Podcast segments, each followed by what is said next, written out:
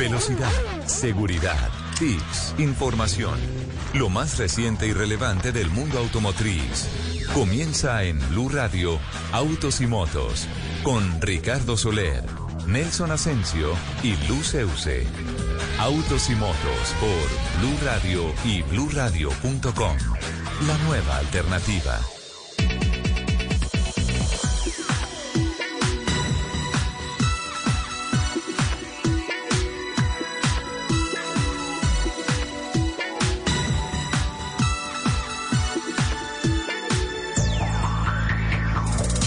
11 de la mañana, 10 minutos. ¿Qué tal amigos? Muy buenos días. Es sábado, estamos en Blue Radio. Sí, señores, estamos arrancando autos y motos.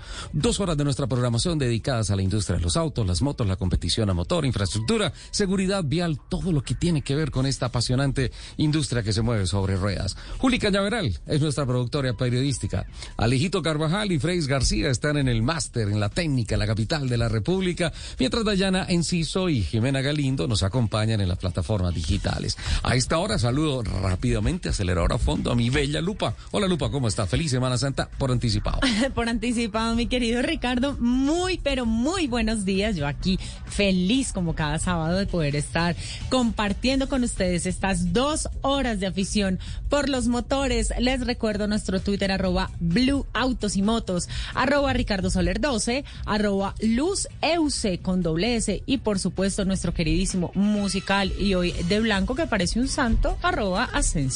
Si te preguntan si andamos juntos, dile a todos que soy amigo y punto.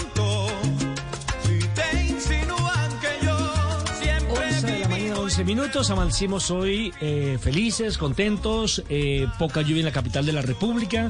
Y aparte de eso, eh, ya la ciudad está un poco sola. Ya la mayoría de la gente ha salido a sus diferentes fincas, a las ciudades, a visitar sus Operación. Éxodo desde anoche, ¿no? Sí, desde ayer, perdón, por la mañana. Desde ayer entonces la ciudad está un poco más suave hoy en cuanto al tráfico en la capital de la República y qué delicia es poder uno manejar, conducir así, donde no tiene usted que estar cada metro, meta clutch, para los que eh, tenemos el carro todavía a cambio, o los automáticos frenen, frenen, frenen, frenen, y resulta que no puede usted disfrutar del hecho de manejar, sino que empieza usted a sufrir, porque las motocicletas por la derecha, las ciclas por la izquierda, el que te frenó adelante, que te pita atrás, es decir, tenemos una semana un poco más tranquila y de esparcimiento.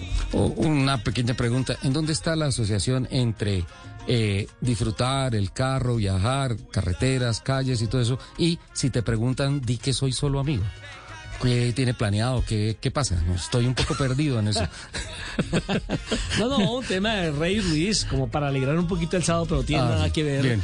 Eh, sí, sí, sí. ¿O usted pretendía un, un tema más de Semana Santa? No, no, no, no, no, yo solamente pregunto, soy periodista por convicción, entonces eh, le luce ese...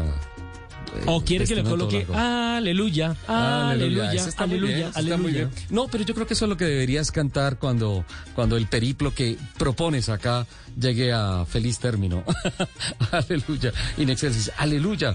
Eh, ¿Has visto a Juliana Cañaveral? Hermosa como siempre, como todos los sábados. yo, yo creo que es que ya se ve con el novio solo los fines de semana. Aleluya. Ah, o sea, me está diciendo que entre semana estoy fea. Es que como no la veo entre semana... Oye, no, semana. bájale. Estamos en. Semana Santa. No, Oye, es que está diciendo. No, no, espérate. Ella solo No, se ve toda con la el novio semana- los fines de semana y toda por la eso sem- está bonita. No, no, no, no, no, no. Si Toda- no- no la veo entre él, semana- no, él nunca dijo que entre semana usted estuviera fea o fuera fea. Entonces, Eso- toda eso la lo dijo semana, toda la semana he visto memes en Twitter. Yo, esa es mi red en Twitter y veo unas tendencias y unos memes muy chéveres de la tóxica. No puede ser que me aparezca una tóxica acá. Defiendo, defiendo a Nelson Asensio, que jamás dijo que usted entre semana era fea. O sea, primero fea, luego tóxica. Esto no está empezando bien en este sábado. 11 de la mañana, 14 minutos, les tengo nota editorial. No, tiene que arrancar muy bien la, la, la Semana Mayor, la Semana Santa, eh, para bien de todos. Hay una movilización grandísima de vehículos este fin de semana y el siguiente, eh, por lo tanto, invitamos a la gente a la reflexión, a, a la comprensión, al respeto de las normas de tránsito, a, a manejar bien, a disfrutar, como dice don Nelson, el placer de conducir, que es eh, uno de los lindos placeres que tenemos, mucho más por un país tan bello como el nuestro, y que esto no se nos vuelva una, este- una experiencia mala. Venimos de una semana bien agitada, ¿no es cierto? Una semana bien, bien, bien agitada. Eh, movilizaciones de motos en Bogotá que dejan muchas reflexiones a favor, en la mitad y en contra de tanto las políticas públicas en términos de movilidad, como también de las agremiaciones, puntualmente de las motos. Eh, también arranca la operación Éxodo con un operativo grandísimo por parte de las autoridades y de la policía, apoyo del ejército, eh, el pico y placa en Bogotá. eh, se hicieron lanzamientos esta semana de la N400 de Chevrolet, Fiat Pulse presentó la SUV que ya a partir de marzo va a estar en Colombia, perdón, mayo. Ah, va a estar en Colombia. eh, se Yo dije, "Uy, presentó- me va, a me va a tocar traer un DeLorean para devolverme.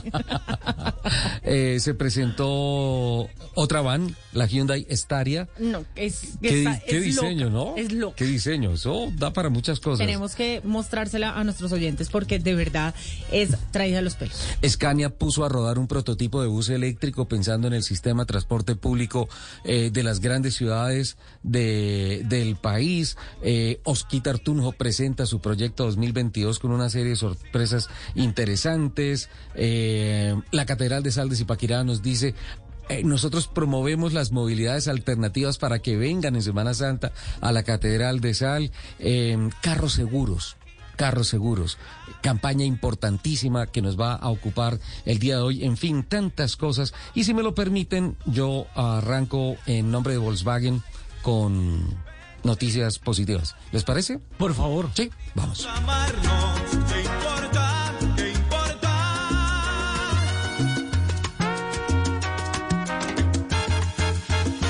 Si te preguntan qué te ha pasado, ¿por qué te ves tan feliz? ¿Cómo has Camionetas Volkswagen, más que un SUV, un SUV Volkswagen presenta.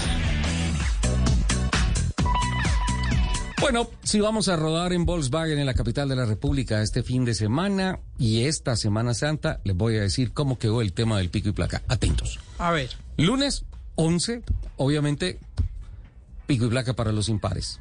El martes 12, para los pares. El miércoles 13, eh, para los impares. Y ojo que jueves, viernes, sábado y domingo, es decir, que del 14 al 17 no hay pico y placa, pero...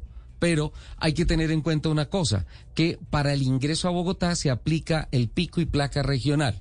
Y atentos, de 12 a 4 de la tarde se va a poder ingresar los números pares. Sí. 2, 4, 6, 8 y el 0. Y de las 4 de la tarde a las 8 de la noche lo podrán hacer los carros impares, 1, 3, 5, 7 y 9. Por todas las entradas de Bogotá. Antes de las 12, tutti frutti, es decir, todo el mundo. Y después de las 8 de la noche también Salpicón. Salpico. Vale, ok. Entonces, para que puedan disfrutar mucho más su Volkswagen en la Sabana Bogotá esta Semana Santa. Si estás pensando en una camioneta, piensa en un SUV. Elige entre Volkswagen Nibus, T-Cross, Taos o Teramont, la camioneta perfecta para ti. Volkswagen, más que un SUV, un SUV Volkswagen. Camionetas hay muchas. Por eso a la hora de elegir tu próxima camioneta, asegúrate que sea un SUV, una camioneta Volkswagen. Elige entre Volkswagen Nibus, T-Cross, Taos o Teramont la camioneta perfecta para ti, porque todas te ofrecen diseño, tecnología, seguridad y la sensación de manejo única de un Volkswagen. Acércate a un concesionario y encuentra tu próxima camioneta. Volkswagen, más que un SUV, un SUV Volkswagen. Volkswagen. En Blue Radio, el mundo automotriz continúa su recorrido en Autos y Motos. No sé por qué, algo me dice que N400 va a ser la fórmula que se va a poner de moda en muchos transportes que se van a hacer en las ciudades. Transportes cortos, de pronto algunos transportes más largos. Estuve viendo las imágenes que me llegaron de la oficina de prensa de Chevrolet eh, con relación a esta nueva van y creo que es trae, trae una pinta de niña mala. O sea, de trabajadora tremenda. Me gustó mucho, ah, me gustó mucho la disposición nueva de la parrilla. Adopta muchas cosas de los automóviles con el corbatín allí. Eso, la verdad, me gustó. La verdad, yo tuve la posibilidad de conocerle el día jueves aquí en Caracol. Es una eh, van espectacular. Me tocó verla blanca. Tiene una rejilla que separa lo- los dos, los dos, el habitáculo, las dos sillas de adelante con la parte de la carga. Eh, tiene mucho más espacio. Es bien bonito el diseño. Es decir, es un carro que si usted, eh, por X o motivo, lo necesita para salir a hacer una vuelta de calle, no tiene ningún inconveniente porque tiene una buena presentación. Estamos hablando de la van N400 de Chevrolet que llega al mercado con mayor capacidad de carga, seguridad y por supuesto confort. Y por eso tenemos a esta hora de la mañana, 11 y 20, a Camilo Herrera, el vocero de Chevrolet, para que nos hable un poco de esta nueva consentida de la marca Chevrolet. Bienvenido Camilo, un abrazo. Hola, buenos días, ¿cómo están? Un gusto estar aquí en Blue con ustedes. El gusto es nuestro, háblenos de las particularidades que tiene este nuevo auto. No, como, como contabas, el, el martes pasado presentamos la nueva N400 y estamos muy contentos porque mejoramos en diseño, mejoramos en estilo, es un vehículo mucho más robusto y también es un vehículo mucho más cómodo y más seguro. Eh, mejoramos con la dirección eléctricamente asistida para que el conductor vaya mucho más cómodo. Tenemos en el interior también aire acondicionado, radio, que para las largas jornadas de trabajo es ideal.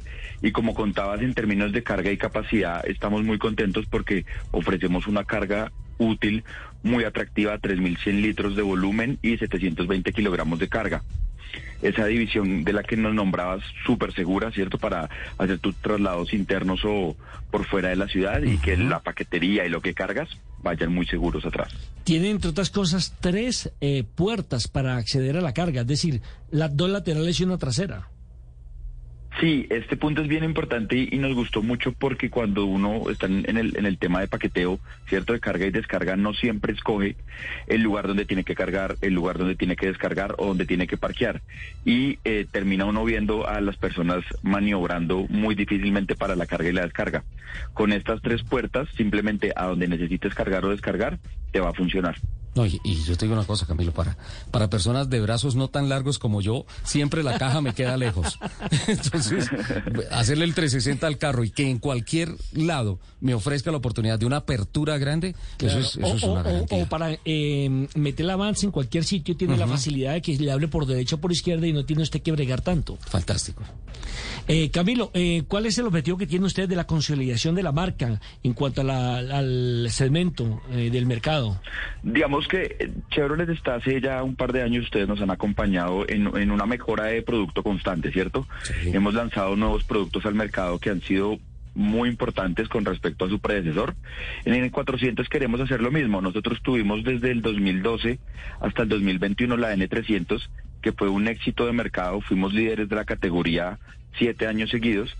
Y llega la N400 a ofrecer todo lo bueno que nos traía la N300, pero como hablábamos, mejor diseño, mayor robustez, mayor seguridad y mayor comodidad. Entonces nuestra idea y, el plan que, que creemos que va a suceder, como nos pasó con N300, es que mantengamos el liderazgo de la categoría y seamos eh, los líderes del segmento también por otros 10 años más. Camilo, yo no recuerdo exactamente los datos de la N300, pero creo que esta viene mejorada en cuanto a capacidad de volumen, Es ¿no? que Richie, mire, todo empezó con la N200 desde el 2009, es Ajá. decir, que ha tenido una evolución en, eh, ¿qué? En, en 10 años. Sí. Así es, el- el- la primera N la lanzamos en el 2009, que era la N200, y ahí después pasamos a N300. Digamos que en términos de volumen estamos, digamos, muy similares eh, a la N300 porque la idea pues es seguir manteniendo una van mediana, ¿no? Digamos que ese es el, el- el espacio que queremos atacar. Aquí lo que estamos ganando es mucho más comodidad para la carga y la descarga, mucho más seguridad en el paqueteo y eh, en la capacidad. Entonces ahí la idea es, hay, hay una pequeña mejora, 50 litros aproximadamente, pero más que eso es la comodidad, las puertas, la seguridad y el espacio para la carga y la descarga, que es muy importante en el segmento. Camilo, ahora usted nos está dejando muy antojados con todas estas características toca- que nos le está toca uno inventarse un trasteo. No, yo ya, yo ya estoy buscando qué hago. Mis papás se fueron a vivir recientemente a Medellín y estoy que les digo que yo les hago el trasteo. Pero quiero saber justamente para los que se antojaron, cómo están de disponibilidad de inventario, en los repuestos. Estamos ya en este momento, desde abril, estamos en todas las vitrinas con disponibilidad N400 carga. Y el siguiente mes, en el mes de mayo, empezarán a llegarnos las, las pasajeros, porque también vamos a contar con una versión pasajeros de siete puestos. Y por supuesto, pues ustedes conocen la red de servicio Chevrolet y la red de venta y postventa en todo el país, entonces digamos que eso es un, un atributo de valor muy importante que tiene la van y que tiene la marca. Y es que nuestros clientes donde estén y donde nos requieran, ahí nos van a encontrar. Pues Camilo, mucho éxito en la venta de esta nueva eh, belleza, por llamarla de esa forma, porque la verdad es que nos ha impresionado bastante por la comodidad, por la utilidad y para los nuevos emprendedores, pues es un auto fantástico. Así de que Camilo, un abrazo y que continúa liderando las ventas en nuestro país. Muchas gracias. Camilo Herrera, el vocero de Chevrolet con el lanzamiento de la última camioneta.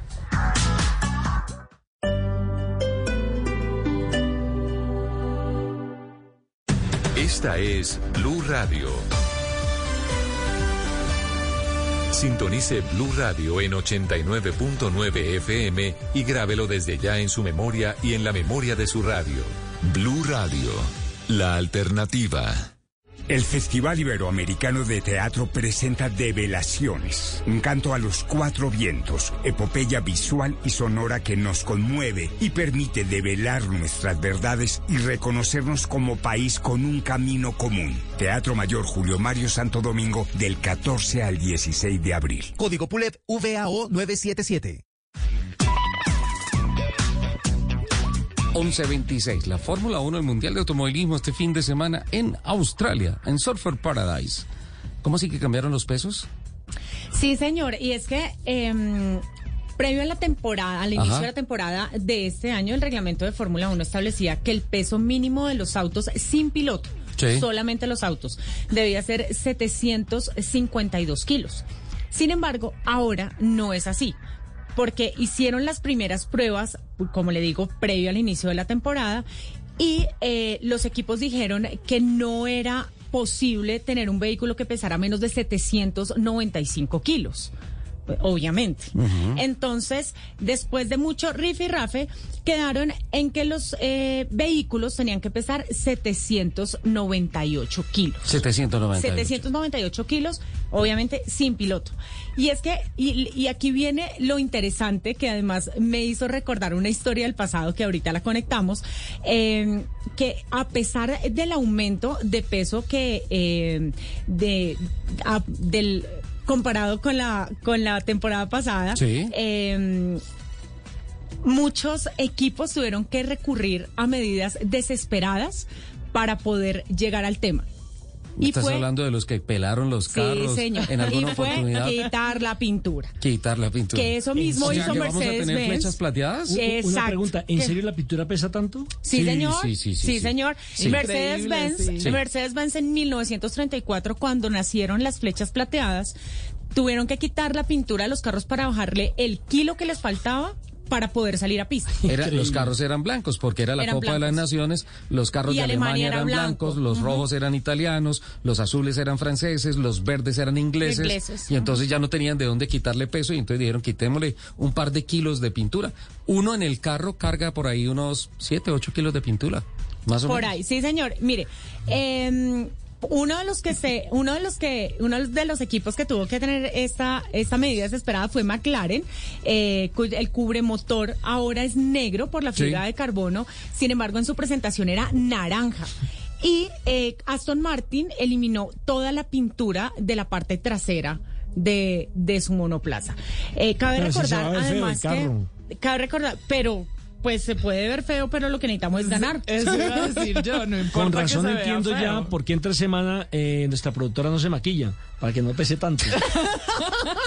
Yo, yo no estoy gorda, estoy es muy maquillada. No, no, no, por favor, no. Déjenme terminar. Durante los últimos 25 años, el peso mínimo eh, de los autos de Fórmula 1 varió muchas veces. Ajá. Entre 1995 y 2008, eh, 2008 estuvo sin cambios, pero desde el 2009 cambió prácticamente durante todas las temporadas, salvo en 2012 y 2016. Bueno, entonces es un tema de peso y también de estética, porque ya no vamos a tener flechas plateadas, sino flechas negras también. Negras, sí, Mira señor. que ayuda mucho la fibra de carbono, porque se permite brillar muchísimo, no carga estática y por tanto libera algo de peso. El tema es, ¿gustan los carros de color negro? Porque ese es el color natural de la fibra de carbono, ¿sí? Pues a mí, Mira- a mí la fibra de carbono en los en los autos de carreras me parece súper atractivo. súper atractivo Me y además parece precioso. tocas y eso es una, una superficie increíble, parece vidrio, es, es una locura la, la suavidad de esa, de esa, de esas superficies. Pero a mí me parece que, por ejemplo, si ustedes miran el alerón trasero de los Mercedes-Benz, tiene prácticamente toda la estructura en fibra de carbono negra y los flaps, las alitas, los elementos que atraviesan los alerones tienen su toque de pintura para los patrocinadores. Esa mezcla con esas nuevas formas a mí me parece muy bonita. Y lo que Sí. pasa es que ahí ya no es solo un asunto de estética, sino de patrocinadores. De patrocinadores, claro, son los que ponen la plata, sin duda alguna.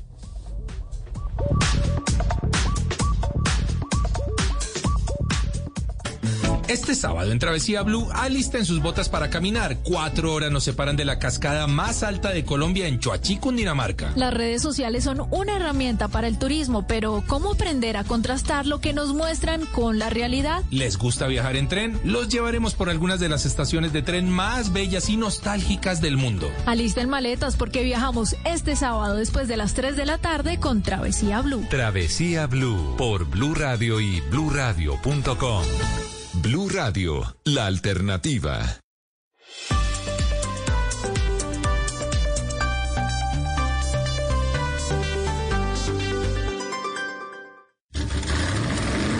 Voces y rugidos en autos y motos de Blue Radio. Voces y rugidos. Con el objetivo de aumentar la capacidad de su operación en más de 900% e iniciar su expansión internacional, Alfred logró recaudar más de 2.5 millones de dólares en su última ronda de inversión. Los fundadores de la plataforma tecnológica para el cuidado y mantenimiento de vehículos convencieron a importantes fondos de capital y reconocidos emprendedores de su modelo de negocio. Mauricio Mora, CEO de Alfred, y los objetivos de la startup con esta nueva inyección de capital. Nuestro objetivo es aumentar el número de servicios en las seis ciudades capitales de Colombia donde tenemos presencia, Bogotá, Medellín, Cali, Barranquilla, Cartagena y Bucaramanga. Esta ronda de inversión está destinada a incrementar nuestro presupuesto de tecnología, mercadeo y contratación de personas claves para el equipo. Alfred ya tiene presencia en las seis ciudades principales del país y su objetivo es pasar de los 3.000 servicios al mes que realizaron en marzo de 2022 a 30.000 servicios mensuales en 2023. Con el propósito de llevar un nuevo nivel el proceso de elegir y adquirir un vehículo usado, Renting Colombia inaugura su primer centro de experiencia de usados en Medellín. Juan Guillermo Londoño, líder de comercialización de vehículos usados de la compañía, nos comenta. Esta sede será representativa para Renting, es eh, una de las más importantes posiblemente en comercialización y estaremos logrando para finales de este año se consolide con el 35% de las ventas de todas las que hacemos a nivel nacional. Este centro de experiencia se encuentra ubicado en la avenida Las Vegas con 17 en sentido norte-sur. Se trata de un espacio de más de 2.000 metros cuadrados de superficie comercial con 20 asesores que buscarán ventas cercanas a las 9.000 unidades en el año. La sesión de clasificación del Gran Premio de Australia de la Fórmula 1 fue de nuevo una batalla entre Ferrari y Red Bull. Charles Leclerc ganó la pole position por delante de los autos de Max Verstappen y Sergio El Checo Pérez. El piloto de Ferrari cerró todos los registros en un intento final con un tiempo de un minuto, 17 segundos y 868 centésimas. Milésimas. Para, milésimas, para establecer el mejor crono de todo el fin de semana. Posteriormente fue llamado por los comisarios para aclarar un tránsito lento en un retorno a pits que de cualquier manera no puso en riesgo su segunda pole del año. La carrera será hoy a las 12 de la noche, hora de Colombia, es decir, una de la, una de la tarde en Australia. En Australia. Bajo la visión de progreso para la humanidad, Hyundai presentó en el país la van Staria, un vehículo de diseño futurista que encarna la nueva era de Hyundai y simboliza la metodología de diseño de adentro hacia afuera. Luis Torres, CEO de Hyundai Colombia, y sus expectativas con este lanzamiento. Creemos que el lanzamiento de la Staria, nuestra nueva van de Hyundai, proporcionará un viaje revolucionario de modernidad, diseño, practicidad y máxima comodidad. El gran espacio de la Staria ofrece posibilidades tan ilimitadas como el amplio universo de estilos de vida y negocios de sus futuros propietarios. Staria es una palabra derivada de estrella y su diseño evoca la forma aerodinámica de una nave espacial. Sus trazos están inspirados en la curva de luz que ilumina el horizonte de la Tierra al amanecer cuando se ve desde el espacio. Ford Motor Company fue calificada como una de las 100 empresas más influyentes para la revista Time. Para hacer la lista, la revista solicitó las nomi nominaciones de editores, corresponsales y expertos de todo el mundo en múltiples sectores, desde salud y entretenimiento hasta transporte y tecnología. Posteriormente, los editores de Time evaluaron cada uno de los casos considerando la relevancia, el impacto, la innovación, el liderazgo y el éxito de la compañía. Tatiana Calderón tendrá este fin de semana su segunda participación en la IndyCar en las calles de Long Beach, en California, junto a su equipo AG Foyt Racing. Long Beach es uno de los circuitos callejeros más tradicionales de la IndyCar y se recuerda porque llega no Juan Pablo Montoya a su primera carrera rumbo al título de la Indy en 1999. Tatiana Calderón y su trabajo previo. Un mes de mucho parón, pero hemos tenido tiempo de analizar datos, de ir al simulador con el equipo y bueno, obviamente será un circuito nuevo para mí, mucho por, por aprender, pero, pero creo que es uno de los, que, de los circuitos que más disfrutan los pilotos. La bogotana tuvo su primer contacto en el circuito y registró el tiempo 26. La actividad de Tatiana se centra ahora en la segunda sesión de prácticas que se celebra precisamente en este momento. La clasificación será hoy a las 2 de la tarde, mientras que la carrera será mañana domingo a partir de las 4 y 45 de la tarde, hora colombiana. Los invitamos a que sigan con la programación de Autos y Motos aquí en Blue Radio.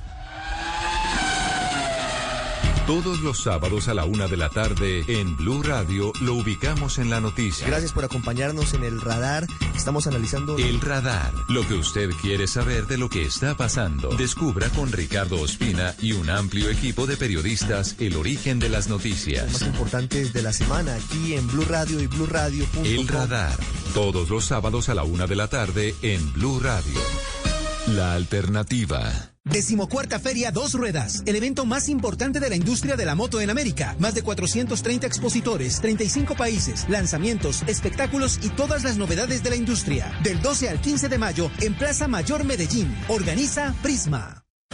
Este sábado en Travesía Blue, alisten sus botas para caminar. Cuatro horas nos separan de la cascada más alta de Colombia en Choachí, Cundinamarca. Las redes sociales son una herramienta para el turismo, pero ¿cómo aprender a contrastar lo que nos muestran con la realidad? ¿Les gusta viajar en tren? Los llevaremos por algunas de las estaciones de tren más bellas y nostálgicas del mundo. Alisten maletas porque viajamos este sábado después de las 3 de la tarde con Travesía Blue. Travesía Blue por Blue Radio y bluradio.com. Blue Radio, la alternativa. Escuchas Autos y Motos por Blue Radio y bluradio.com.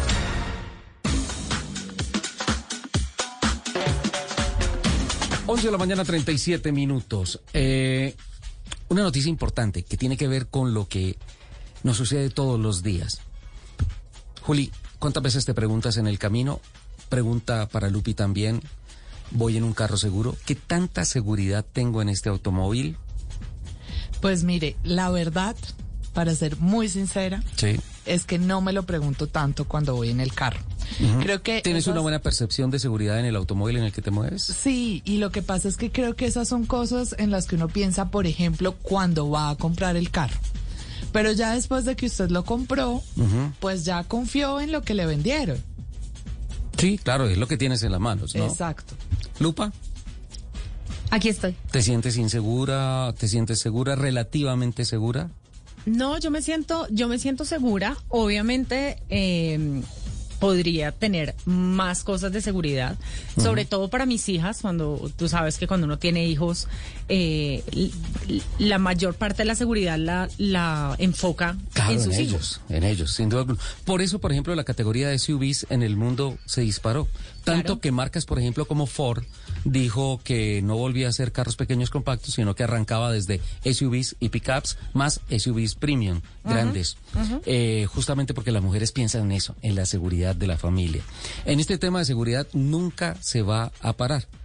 nunca, nunca se va a parar. suficiente. Miren que el pasado 23 de marzo el eh, gobierno nacional radicó en el Congreso de la República el proyecto de ley Sí, señor. eh, con el cual se busca la adhesión de Colombia al acuerdo de 1958 del Foro de Armonización Vehicular de la Organización de las Naciones Unidas. Lo resumo, WP 29. Esa es, esa es la referencia que se tiene con relación al foro. Y muchas personas no saben o no sabemos o de pronto no nos ha llegado una información clara de cuál es el alcance de esto, qué significa eso en términos de seguridad para el país. Por eso contactamos a esta hora a Mari Botajicio. Es la directora de la Fundación Liga contra la Violencia Vial y además es vocera de la campaña Carros Más Seguros. Mari está con nosotros. Buenos días, Mari. Buenos días para ustedes, para la mesa de trabajo y para los radioyentes. Me alegra mucho cuando ayer en producción estamos hablando, bueno, y tenemos los invitados, Mari ya está confirmada, está segura la llamada y me dice mi equipo de producción, me dice Juliana Cañaveral, sí, segura. Entonces cuando me dice ese nombre digo, listo, es la invitada perfecta para hablar de seguridad en eh, vial y de seguridad en los carros. Mari, para empezar, ¿qué significa esto de, de que el país eh, se adhiera al Foro de Armonización Vehicular de la Organización de las Naciones Unidas, WP29? Mire, esto primero implica eh, que en Colombia tendremos eh, vehículos más seguros. Eh, estaremos a tono con esos mínimos eh, mundiales que ya fueron definidos en la mesa de las Naciones Unidas para la seguridad de los vehículos. Me explico, nosotros en el mundo, la industria automotriz se sienta en este foro en Ginebra y definen cuáles son los reglamentos mínimos que deben tener eh, los vehículos para garantizar atención, no solamente la seguridad de quienes van eh, dentro del coche, sino también para todos aquellos usuarios que tienen una interacción con ese vehículo. Eh, esto tiene, eh, esto se afinca en que hace a inicios de, este siglo eh, tres países que fueron Francia, Alemania y Bélgica empezaron a exigirle eh, a la industria automotriz que si bien ya los desarrollos y las innovaciones tecnológicas garantizaban la seguridad para los eh, pasajeros y, sus y su conductor que ellos veían y habían identificado a través de la data que seguían muriendo muchos peatones y muchos ciclistas. Y entonces es cuando empezaron a exigir, por ejemplo, que el diseño de los vehículos, eh, en caso de una colisión, protegiera también eh, a los peatones. Y eso dio origen a la, a la normativa europea que hoy hace, fa- hace parte del foro de armonización vehicular, que es la norma para peatones. Es decir, yo con el diseño de mi vehículo, con la construcción de mi vehículo, eh, puedo eh, disminuir la letalidad de un siniestro en caso de que eh, no lo haya podido evitar. Sí. Eh, y también pues tenemos otros eh, desarrollos e innovaciones tecnológicas muy importantes eh, para los de afuera y para los de adentro. Mari, yo no sé si es verdad, hemos oído que, que los vehículos en Colombia no tienen la misma seguridad de esos mismos vehículos en lugares como Europa. ¿Cuál es esa problemática de los carros de baja seguridad en nuestro país? ¿Y qué podemos hacer aquí los colombianos pues para exigir carros más seguros? Mira, primero eso tiene que ver con la normativa de cada país, ¿cierto? Colombia tiene unos mínimos eh, que definió eh, y la industria local se acomoda a esos mínimos. Eso es un tema. Nosotros tenemos fallas de gobierno y fallas de mercado en la economía, ¿cierto? Eh, la industria local, por supuesto, que cumple eh, con los mínimos locales que han sido definidos en Colombia y de- o de lo contrario no podrían vender. ¿Qué es lo que sucede? Que esos mínimos, mínimos locales son insuficientes y son insuficientes porque el mundo ya demostró eh, que hay una serie de dispositivos que pueden ayudar a compensar el riesgo y obviamente a disminuir eh, el error humano, que es, recordemos que en Colombia conducir eh, se considera una profesión de riesgo y el vehículo se eleva a categoría de arma en Colombia, en nuestro sistema penológico. Digamos que hay muchos argumentos, uno de los grandes argumentos es el tema del poder de, de mercados con economías menos maduras como la de Colombia, Eh, pero pues digamos que ahí existiría eh, ciertas eh, dudas éticas en relación con que ya sabemos que podemos salvar vidas a través de los niveles de seguridad de los vehículos y que estas mismas fábricas y muchos de estos modelos de estas marcas eh, pues se exigen en países con econo- economías eh, más maduras. Y tampoco es cierto que nosotros paguemos menos. Y aunque pagáramos menos pues aquí el dilema es eh, lo incuantificable y el valor que le estamos dando eh, a la vida humana. Recordemos que en Colombia el 89% de las personas que mueren en las vías mueren en condición de usuarios vulnerables y en interacción con un vehículo. Señora Mari, eh, ahora viene una, una coyuntura muy importante y es que el 20 de julio se instala un nuevo Congreso, ¿no? Y ah, escuchaba lo que nos estaba contando y decía, ha habido errores del mercado y también ha habido errores de la legislación, del gobierno a esos nuevos congresistas que tienen en sus manos la posibilidad, por ejemplo, hablando con muchas marcas, dicen, nosotros quisiéramos traer el mayor equipamiento.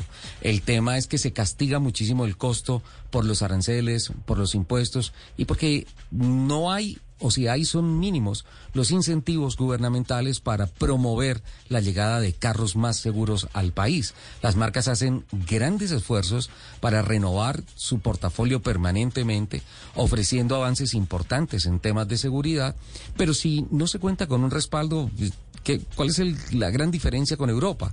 Eh, En, es- en esa asociación entre empresarios, entre marcas y gobiernos, pues hay grandes incentivos gubernamentales para que las marcas puedan ofrecer vehículos con tecnologías mucho más avanzadas, más eficientes, más comprometidos con el medio ambiente y especialmente más seguras.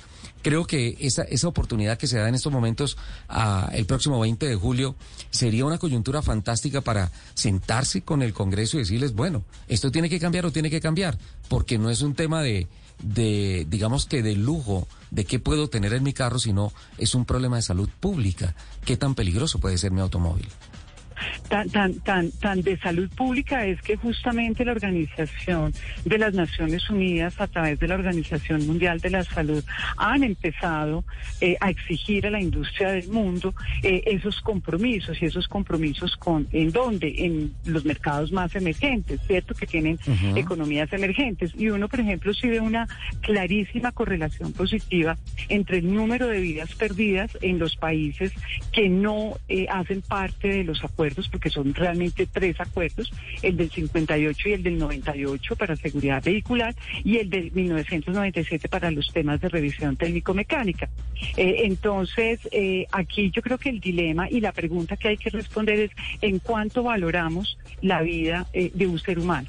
Yo creo que una vez que tengamos eso claro, eh, por supuesto que todos tenemos que contribuir, los consumidores de vehículos, y cuando hablo de los consumidores de vehículos, hablo no solamente de los propietarios y los tenedores, eh, sino de todas aquellas personas que en un momento de su vida eh, tienen que eh, ascender a un vehículo y pues simplemente tienen que, mi- mira lo que decía eh, eh, una de las colegas eh, iniciando, ¿no? No, Yo sí creo que mi vehículo es seguro. Hay digamos como un tema de, de creencia, de confianza. eh, y solo descubrimos que no era seguro cuando, cuando ya es tarde. Entonces sí tenemos que empezar a exigir esos mínimos mundiales, ¿no? Es decir, el, el gobierno tiene que dar la garantía de que tenemos eh, que el vehículo que es un arma no se va a convertir en una herramienta eh, de muerte o de vida, ¿cierto? Eh, y adicionalmente, eh, usted lo acaba de decir, el gobierno acaba de erradicar, pues lamentablemente muy al final del gobierno, eh, este proyecto de ley y corresponderá al Congreso, por supuesto, pero también al nuevo Ejecutivo sacar adelante la norma, pero hacer cumplir esos reglamentos. De una manera gradual, estamos de acuerdo, pero tiene que hacer cumplir los, los reglamentos, porque la seguridad de los vehículos en Colombia no puede convertirse en un lujo para unos pocos, pero sí un riesgo para muchos, sino que realmente tiene que ser el derecho de todos, porque todos estamos en interacción con los vehículos y al ser el vehículo el instrumento que introduce el riesgo eh, al sistema vial, pues tiene que tener eh, la mayor seguridad. Mire que eh, en, en- en el mundo se considera que los traumatismos en siniestros viales son eh, una epidemia. Y esto es lo mismo, ¿no? O sea, ya conocemos la vacuna, pero no podemos segregar la vacuna dependiendo de la economía eh, de cada persona sino que realmente tiene que el gobierno colombiano, eh, a través obviamente del Congreso y a través de todo su marco normativo, tiene que decir, mire, en Colombia los mínimos niveles de seguridad vial, de seguridad vehicular son estos. Y a partir de ahí, eh, por supuesto, entrar eh, en un pacto que es un pacto por la vida, un pacto social con la industria, eh, con los consumidores de vehículos y con todos los actores viales, eh, porque es que este país no puede seguir tolerando y conviviendo con tantos muertos. Estamos hablando que no hay una guerra, no hay ni en los peores años del conflicto eh, armado teníamos cerca de 8 mil muertos al año. Tenemos más de 4.500 motociclistas que están dejando su vida en el asfalto eh, colombiano. Mire, tan solo el año 2021, eh, cerca de 58 niños entre los 0 y los 4 años murieron en un siniestro vial. Es decir, el país tiene que avanzar eh, y una manera de avanzar, de evolucionar, es hacer evolucionar las, las normas eh, y obviamente luchar contra este flagelo que tanto dolor eh, deja en nuestra población. Pues señora Mari, me da la impresión que con relación a este proyecto que está cursando en el Congreso de la República, vamos a tener que invitarla muchas veces este año Sí. a, lo largo, a, a lo largo del año al programa, porque vamos a tener que documentarnos mucho más y especialmente hacerle un seguimiento, porque pues son iniciativas fundamentales para poder contribuir con la seguridad mucho más efectiva en las calles, en las carreteras del país. Señora Mari. Y, y recordemos que además de este proyecto, el gobierno ya hay un proyecto Sí. de ley, que es la- el proyecto de ley 408, Sí. eh, que debía y debe llamarse, si todo sale bien y, y se debate antes del 20 de junio, porque si no moriría, que es la ley Julián Esteban, ¿no? Eh, y recordemos que este es un proyecto de ley eh, muy ambicioso, eh, que realmente eh, logra... poner un articulado para mejorar las conductas, para disminuir velocidades en el país y que claro, como no, como los, los acuerdos eh, se adoptan es por el Ejecutivo, este proyecto de ley también adopta los reglamentos, no la adhesión al foro, sino los reglamentos eh, de los acuerdos del 58 y del 98. Insisto. Entonces, esperemos, esperemos qué pasa, pero lo cierto es que no podemos seguir conviviendo con tantos muertos en las vías y no hacer nada. Sin duda alguna. Muchas expectativas nos generan estos proyectos, estas leyes, y estaremos periodísticamente muy atentos a lo que suceda. Señora Mari, muchísimas gracias por acompañarnos en este momento en Autos de Motos de Blue Radio. Y más que la gratitud, debe entenderse como una invitación permanente a que, por favor, esté cerca de esta casa periodística para que nos asesore y nos enseñe sobre cómo van todos esos procesos. Es mi deber. Muchas gracias a ustedes por informar y sobre todo por formar. Mari Botajicio, directora de la Fundación Liga contra la Violencia Vial y vocera de la campaña Carros Más Seguros. 11 de la mañana, 53 minutos. Eh, interesante reflexión, ¿no? Sí, además, sabe que el último punto que decía Mari me pareció clave, porque es que muchas veces los países firman acuerdos internacionales y en la práctica eso no tiene mayor impacto. En cambio, si se adoptan los reglamentos, ya eso sí es como, bueno, aquí en Plata Blanca, como decimos coloquialmente, ¿qué es lo que hay que hacer para que eso se haga realidad? Y obviamente tiene que converger las iniciativas del sector privado, del sector público, eh, incluso de los peatones, de todo el mundo, ¿no es cierto? Pero como estábamos hablando de un tema de salud pública, ¿cuánto costó la vacuna del COVID-19? ¿Cuánto nos costó a nosotros Sí, o tú, al tú, Estado? Tú, tú, a ti. A mí nada. Nada, es un tema de salud pública, ¿no es cierto? Sí, claro. Si estamos hablando de un tema de salud pública con más de 8 mil muertos años, como lo dice la señora Mari, ¿sí? ¿Por qué eh, se castiga tanto en términos impositivos la llegada de nuevas tecnologías en los automóviles? No, y mire que los usuarios Es un tema de salud pública, no estoy hablando de lujo que, no, que es que mi carro es lujoso y ya- no, es un carro seguro. Claro, pero es que para allá iba, los mismos usuarios no tenemos esa información en nuestra cabeza y cuando vamos a comprar creemos que estas cosas son un lujo, entonces a ver si me alcanza para ponerle X o Y ¿Sabes por cuando qué X pasa o Y eso? debería Juli, venir en el carro. No estoy del todo seguro de validar tu comentario porque para evitar ese problema debes escuchar autos y motos. Por No, pero debes sí. escuchar Blue Radio. Pero No, sí pero lo que pasa, sí que lo que desconoce. Sí, lo que pasa con ese tema es que obviamente eh, los autos que llegan aquí son menos equipados que en otros mercados y los colombianos estamos acostumbrados a eso. Eh, las marcas, por ejemplo, vendían antes eh, los airbags, los dos frontales que son de ley, Sí. eh, los vendían como adicionales, como eh, el, eh, el básico viene sin airbags, pero el siguiente viene con airbags y te vale O sea, tanta plata viene más. como un gallito. Exacto. Entonces estamos acostumbrados a que nuestro mercado funciona así. Sí, pero yo sí quiero decir una cosa. Eh, no estoy a favor ni del uno ni del otro, pero por mi experiencia periodística conozco la preocupación y el esfuerzo que han hecho, diría yo que la inmensa mayoría de las marcas que tienen representación comercial en el país. Sí, sí, sí, sí. Tú hablas con los presidentes de las compañías y todos están empeñados en encontrar una ecuación que le permitan poner en las vitrinas carros que están por encima de la normativa. Y en estos momentos yo me atrevería a decir que la inmensa mayoría tiene la inmensa mayoría de su portafolio por encima de lo que exige el gobierno.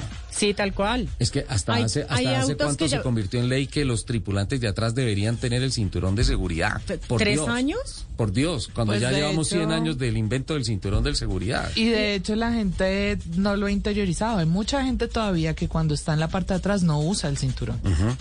Ahí Y se hay- necesitan papás más gruñones. sí. Sí, Y hay autos eh, incluso que ya vienen con siete airbags. Sí. Y, y carros que no son top, que no, no, son que no premium. son top. Que, que, o sea, nada que ver Por con ejemplo, la marca. hablando hace poco con Juan Carlos López airbags. de Nissan, él nos decía, todo nuestro portafolio arranca con esa cantidad de airbags. O sea, las marcas hacen el trabajo. Eso debería ir de la mano. Sí, y si es un tema de salud pública, que se trate como salud pública.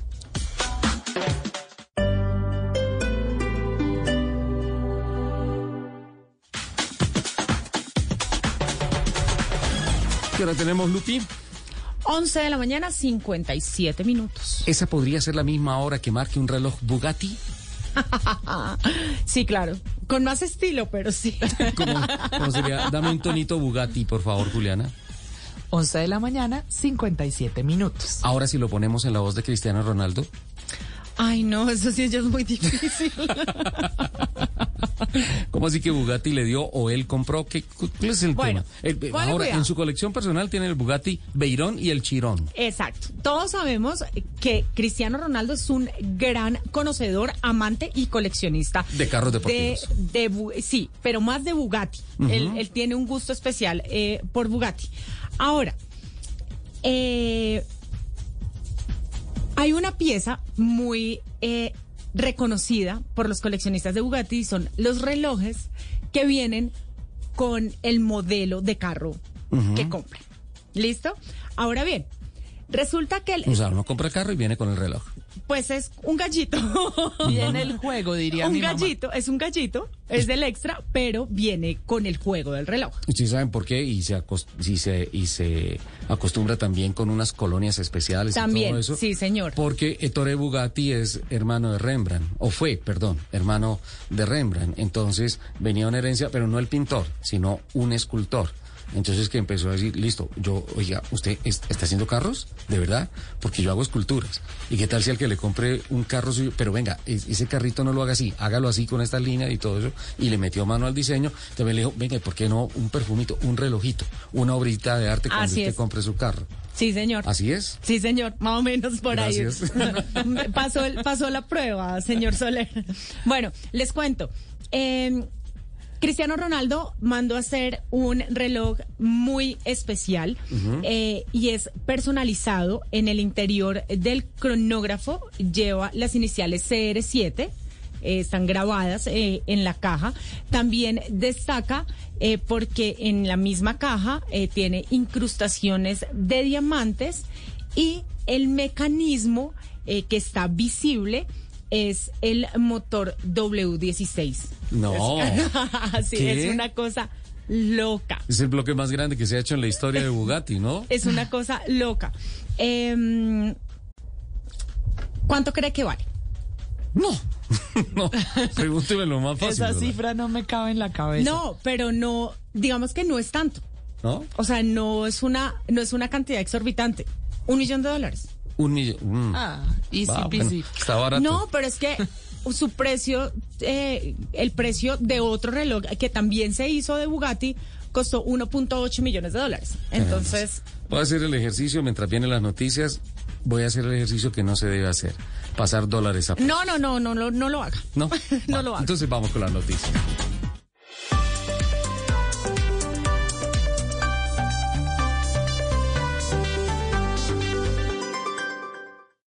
Todos los sábados a la una de la tarde en Blue Radio lo ubicamos en la noticia. Gracias por acompañarnos en el radar. Estamos analizando El radar. Lo que usted quiere saber de lo que está pasando. Descubra con Ricardo Ospina y un amplio equipo de periodistas el origen de las los más noticias. importantes de la semana aquí en Blue Radio y BlueRadio.com. El radar. Todos los sábados a la una de la tarde en Blue Radio. La alternativa. Voces y sonidos de Colombia y el mundo. En Blue Radio y bluradio.com. Porque la verdad es de todos. A las 12 del mediodía, un minuto, momento de actualizar las noticias y contarles la información más importante de lo que pasa hasta ahora en Colombia y el mundo. Nicolás Rojas, usted estuvo conversando con analistas y expertos tras la declaración del presidente Duque que puso en duda las relaciones entre Colombia y Rusia por la invasión de ese país a Ucrania. Para el analista internacional Enrique Prieto, la distancia que marcó el presidente Iván Duque con el gobierno ruso en el escenario político tiene un objetivo claro. cooperando en la lucha contra el narcotráfico, en temas de educación. Y a nivel económico recordemos que el mercado ruso es importante para todo lo que tiene que ver con carnes, café y banano. De igual forma, en Colombia nosotros importamos todo lo que tiene que ver fertilizantes. También mencionó el rosario de acuerdos comerciales y acuerdos bilaterales que se pueden romper tras estas declaraciones. Le envía un mensaje claro a Estados Unidos que somos sus aliados y también mensaje a Venezuela respecto a la desconfianza que tenemos como Colombia Las relaciones entre Colombia y Rusia se establecieron en 1935 cuando este país hacía parte de la Unión Soviética. Fueron cortadas en 1948 y retomadas en 1968. Según los analistas, este fue el último antecedente de distanciamiento entre el gobierno colombiano y el Kremlin. Y el Kremlin, claro que sí, Nicolás, 12 del mediodía, dos minutos.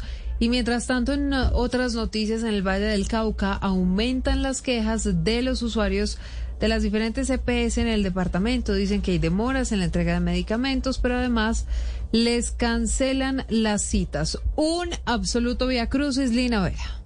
Son frecuentes las quejas de los usuarios de las diferentes EPS en el Valle del Cauca ante la Supersalud por diferentes temas como la demora de la realización de procedimientos, entrega de medicamentos y la cancelación de citas. Luis Horacio Gómez es uno de los afectados. La demora para aprobar los medicamentos, la aprobación para unos eh, exámenes, unas biopsias o para unas radiografías es un problema. Mire, yo llevo más de un mes esperando una placa de pulmón y este es lo que no me la han aprobado. Durante el año anterior en el departamento se reportó 255 5.785 quejas, 25.000 son contra de la EPS en Sanar, seguido de 21.600 de la SOS y en el tercer puesto la nueva EPS con 19.850 quejas. Natalia Ocampo es la directora de Servicio Ciudadano y Participación de la Supersalud. Una estrategia que nos permite corregir el rumbo de la salud, identificar este tipo de acciones nos permite adelantar eventualmente el despliegue de actividades de inspección, vigilancia y si a ello conducen de control para poder garantizar el acceso oportuno y efectivo a la salud a todos los vallecaucanos. Los ciudadanos siguen a la espera de que la Supersalud le resuelva sus quejas y sus reclamos, pues la salud de algunos de ellos cada día se deteriora más. Después de seis días fue habilitado el paso vehicular, pero solo por dos horas diarias en la vía Curos Málaga en Santander, afectado por la creciente de una quebrada. Mientras eh, el Invías también está adelantando trabajos para poder restablecer la, la movilidad por completo ahí en esa zona, Verónica. Silvia, los avances en las obras en el sector La Batea, en la vía Curos Málaga, donde el desbordamiento de la quebrada del Canelo afectó la vía que comunica con 13 municipios a Bucaramanga, permitió la habilitación del paso de vehículos durante dos horas diarias, entre las 10 de la mañana y las 12 del mediodía. El director de Invías en Santander, Edgar Rojas terminó de instalar una placa metálica sobre el pontón, sobre la zona que salió afectada del pontón sobre la quebrada del Canelo, y eso nos permite el día de hoy, sábado, abrir la operación del vía en un horario restringido. Por ahora vamos a hacer una prueba de 10 de la mañana a 12 del día, y en la tarde se va a evaluar esa prueba para ir abriendo paulatinamente los horarios. El Invías también informó que el horario podrá cambiar dependiendo de las condiciones del clima.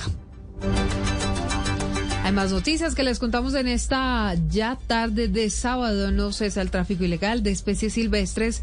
En temporada de Semana Santa, la policía en el Atlántico ha capturado 19 personas sorprendidas comercializando y distribuyendo iguanas e icoteas Menfi teniendo en cuenta que animales silvestres como la iguana y la icotea son los más perseguidos por los cazadores en los días de la Semana Santa, las autoridades han reforzado los operativos de vigilancia para capturar a las personas que están detrás de estas casas ilegales. El coronel Carlos Currea, comandante de la Policía del Departamento del Atlántico, confirmó que se han recuperado más de 200 ejemplares que serían sacrificados. Ya tenemos capturas, eh, logramos días anteriores dar un parte de 16 capturas, hoy ya llevamos a la fecha tres capturas más. A propósito de estos operativos, 600 hombres de la policía custodian desde ya las principales vías del departamento en medio de la Semana Mayor.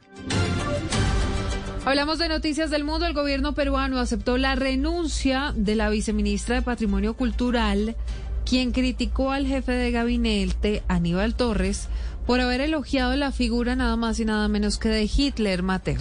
Sí, Silvia, pues la viceministra Sonali Tuesta informó este viernes que se le había pedido la renuncia al cargo por pronunciarse en contra de la locución de Aníbal Torres, donde aseguró que Hitler era símbolo de desarrollo, pues había convertido a Alemania en la primera potencia económica del mundo, fue lo que dijo en su momento Aníbal Torres. Justamente el ministro de Cultura se refirió también a este tema y aseguró que si la viceministra no se sintió cómoda con el pronunciamiento, no debió esperar a que le soliciten la renuncia, sino que lo debió haber hecho en ese mismo acto donde ella estaba presente. El pronunciamiento del jefe de gabinete Aníbal Torres generó el rechazo de las embajadas de Alemania e Israel en Perú, pues aseguraron que Hitler era el responsable del genocidio de 6 millones de judíos, por lo que no puede ser símbolo de progreso. Hoy Pedro Castillo aceptó la renuncia de la viceministra Tuesta en horas de la mañana. Y en deportes, la selección femenina sub-20 atendió a la prensa antes del segundo partido del sudamericano que se juega en Chile, Juan Camilo. Silvia, luego de empatar sin goles frente a Argentina, la selección Colombia femenina sub-20 se tomó el día para descansar y preparar lo que viene en este torneo que se disputa en la ciudad de La Calera, en Chile. Hablaron dos jugadoras y la primera fue Lizeth Serna, quien resaltó la motivación que tiene el grupo. Vimos que es un equipo muy aguerrido, la verdad tiene mucha salida, mucho volumen de ataque, mucha llegada a gol y la verdad en eso nos tenemos que basar, entrenar para eso, para saber enfrentar a esta selección, prepararnos para también hacer un buen papel. Esa era Gabriela Urueña, quien habla del siguiente rival de Colombia, que es Venezuela, partido mañana a las 5 de la tarde. Ahora sí escuchamos a Lisette Serna hablando de la motivación del grupo. Yo creo que estamos para grandes cosas y venimos trabajando para eso. El partido de ayer nos dejó pues buenas satisfacciones y tenemos la, la certeza de que vamos a hacer un muy buen torneo.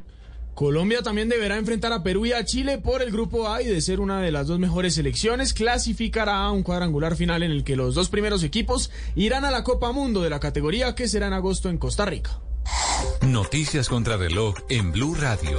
La noticia en desarrollo, el gobierno de Nicaragua decidió congelar los precios de los combustibles durante una semana por el incremento constante en los precios internacionales del petróleo y sus derivados. Esos aumentos generaron unas graves protestas esta semana en Perú. Y hablamos de la cifra. Hoy se conmemora el Día Nacional de la Memoria y Solidaridad con las víctimas del conflicto armado en Colombia. De acuerdo con el Ministerio de Salud, el 94% de las víctimas del conflicto armado están afiliadas al sistema de salud. Estamos atentos porque los cuatro astronautas que llegaron este sábado a la Estación Espacial Internacional en una misión histórica al ser la primera completamente privada en llegar a ese destino, fueron recibidos por los también astronautas de la expedición 67. Todas estas noticias en blurradio.com. Recuerden seguirnos en Twitter en arroba blurradioco. A la una de la tarde nos encontramos para contarles qué más está pasando en Colombia y el mundo. Estás escuchando Blue Radio. Es hora de demostrar tu amor a tus seres queridos preparando un delicioso almuerzo. Querernos es cuidarnos. Banco Popular. Hoy se puede, siempre se puede. ¿Quieres ahorrar y ganar rentabilidad? Clic. Desde 300 mil pesos. Clic. Sin ir al banco. Clic. Ahora nuestros clientes pueden hacerlo realidad con su CDT digital al instante del Banco Popular. Solicítalo ingresando a la zona transaccional en bancopopular.com.co. Aplican condiciones. Vigilado Superintendencia Financiera de Colombia. Banco Popular. Hoy se puede. Siempre se puede. Nuevos BYD King Plus y BYD Song Plus. Verdaderos híbridos enchufables con tecnología Dual Mode Intelligent. Mayor autonomía en modo 100% eléctrico y menor consumo de combustible. Dos maneras de recorrer tu mundo en un híbrido sin pico y placa. Si estás pensando en un vehículo híbrido, compara y entiende por qué los nuevos BYD King Plus y BYD Song Plus enchufables son verdaderos híbridos. Conócelos y agenda tu test drive en nuestras vitrinas o en www.bydauto.com.co. Disponibles para entrega inmediata. BYD. Build your dreams. Decimocuarta Feria Dos Ruedas, el evento más importante de la industria de la moto en América. Más de 430 expositores, 35 países, lanzamientos, espectáculos y todas las novedades de la industria. Del 12 al 15 de mayo en Plaza Mayor Medellín. Organiza Prisma. Estás escuchando Autos y Motos por Blue Radio, la nueva alternativa.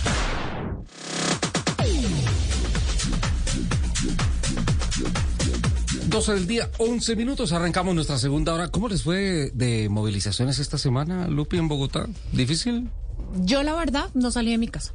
¿No? Te quedaste ¿Pudiste hacer teletrabajo y todo? Sí, señor. Qué bueno. ¿Tú, Juli? No, tú tenías que estar acá. Sí, yo vine a Caracol, pero en los horarios en los que llegué y salí, no tuve problema.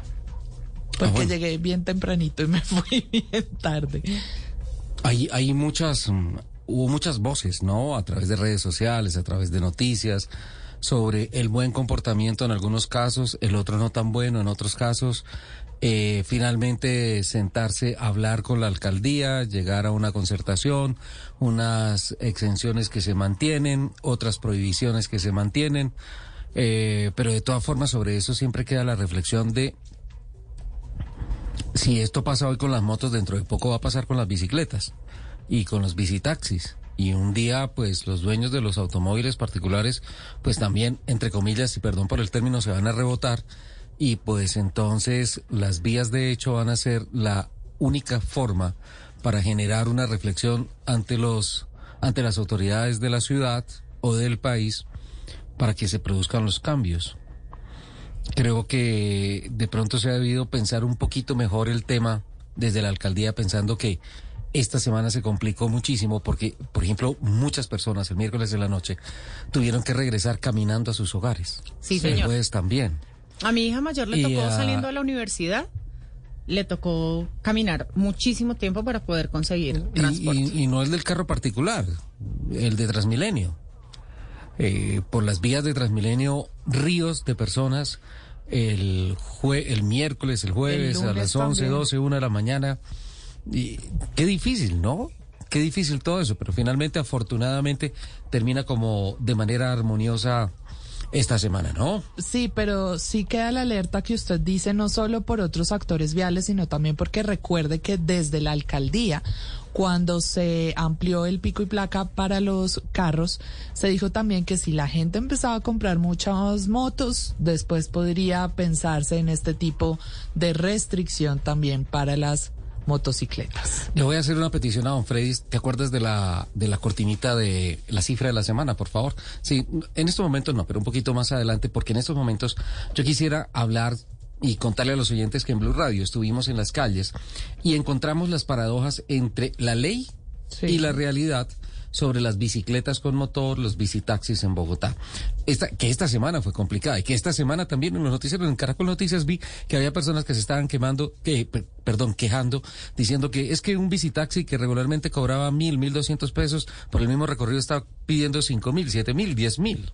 Claro, porque la ley de la oferta y la demanda crea esas injusticias. Los peatones se quejan de que no hay suficiente policía y falta regulación, mientras que los usuarios y propietarios de bicicletas con motor y bicitaxis dicen que es una alternativa de movilidad que no quieren dejar y que la alcaldía no les ofrece opciones viables, pero especialmente reales, ¿no? Sobre esto, ¿a quién tuvimos en la calle? A Oscar Torres y nos presenta el siguiente informe.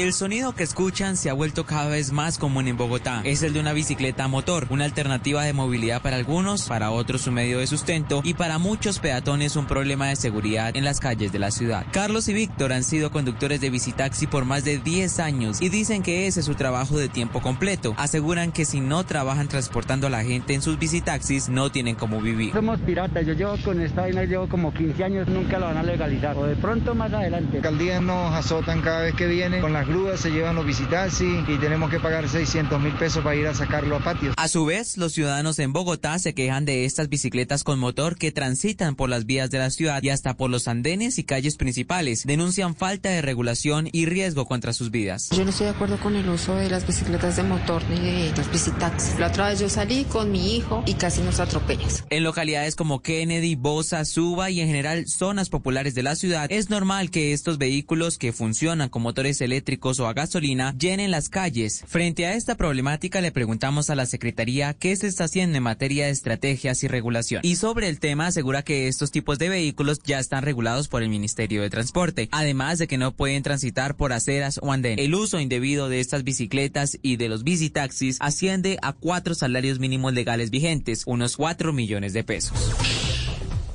Cuatro millones de pesos, Dios mío. Qué barbaridad. Qué complejidad lo que se está presentando ahí, ¿no? Sí, señor. Eh, a veces sucede que la práctica va adelante de la normativa. A veces no, muchas veces, pero creo que es un punto muy interesante. Muchas gracias a Oscar por compartirnos esa investigación periodística. ¿Qué está rodando en las ciudades? ¿Miramos? ¿Probamos? ¿Ponemos a trabajar a nuestros corresponsales? ¿Me dejan arrancar por Bucaramanga, la ciudad de las parques, la ciudad de... Eso se llama pero La capital de un paraíso llamado Departamento de Santander. Eh, en Bucaramanga, siendo tan bonita y todo, pues tengo que reconocer que se presentan algunos problemas en las vías, especialmente por el tema de las lluvias. Y por otro lado, las autoridades confirman que para esta Semana Santa no se va a levantar el pico y placa en la ciudad bonita. Al respecto nos informa Javier Rodríguez.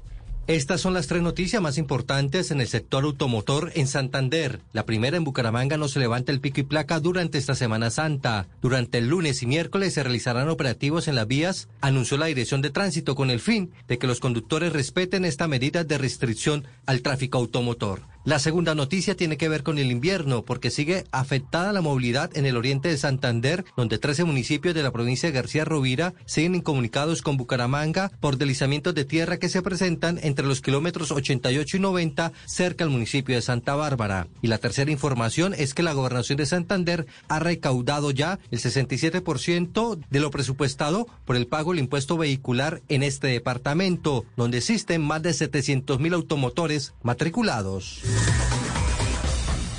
Con tapabocas, cintas, toallas higiénicas, cables y No, no, otros no. ¿Me, re- objetos. me repites, por favor? ¿Dijiste toallas higiénicas? Sí, señor. ¿De qué estás hablando? Eh, cientos de conductores que se movilizan por las vías del Valle de Aburrá buscan evadir la medida de pico y placa en Medellín. ¿Quién nos explica eso? Desde la ciudad de la eterna primavera Ajá. nos tiene más detalles Sebastián Londoño.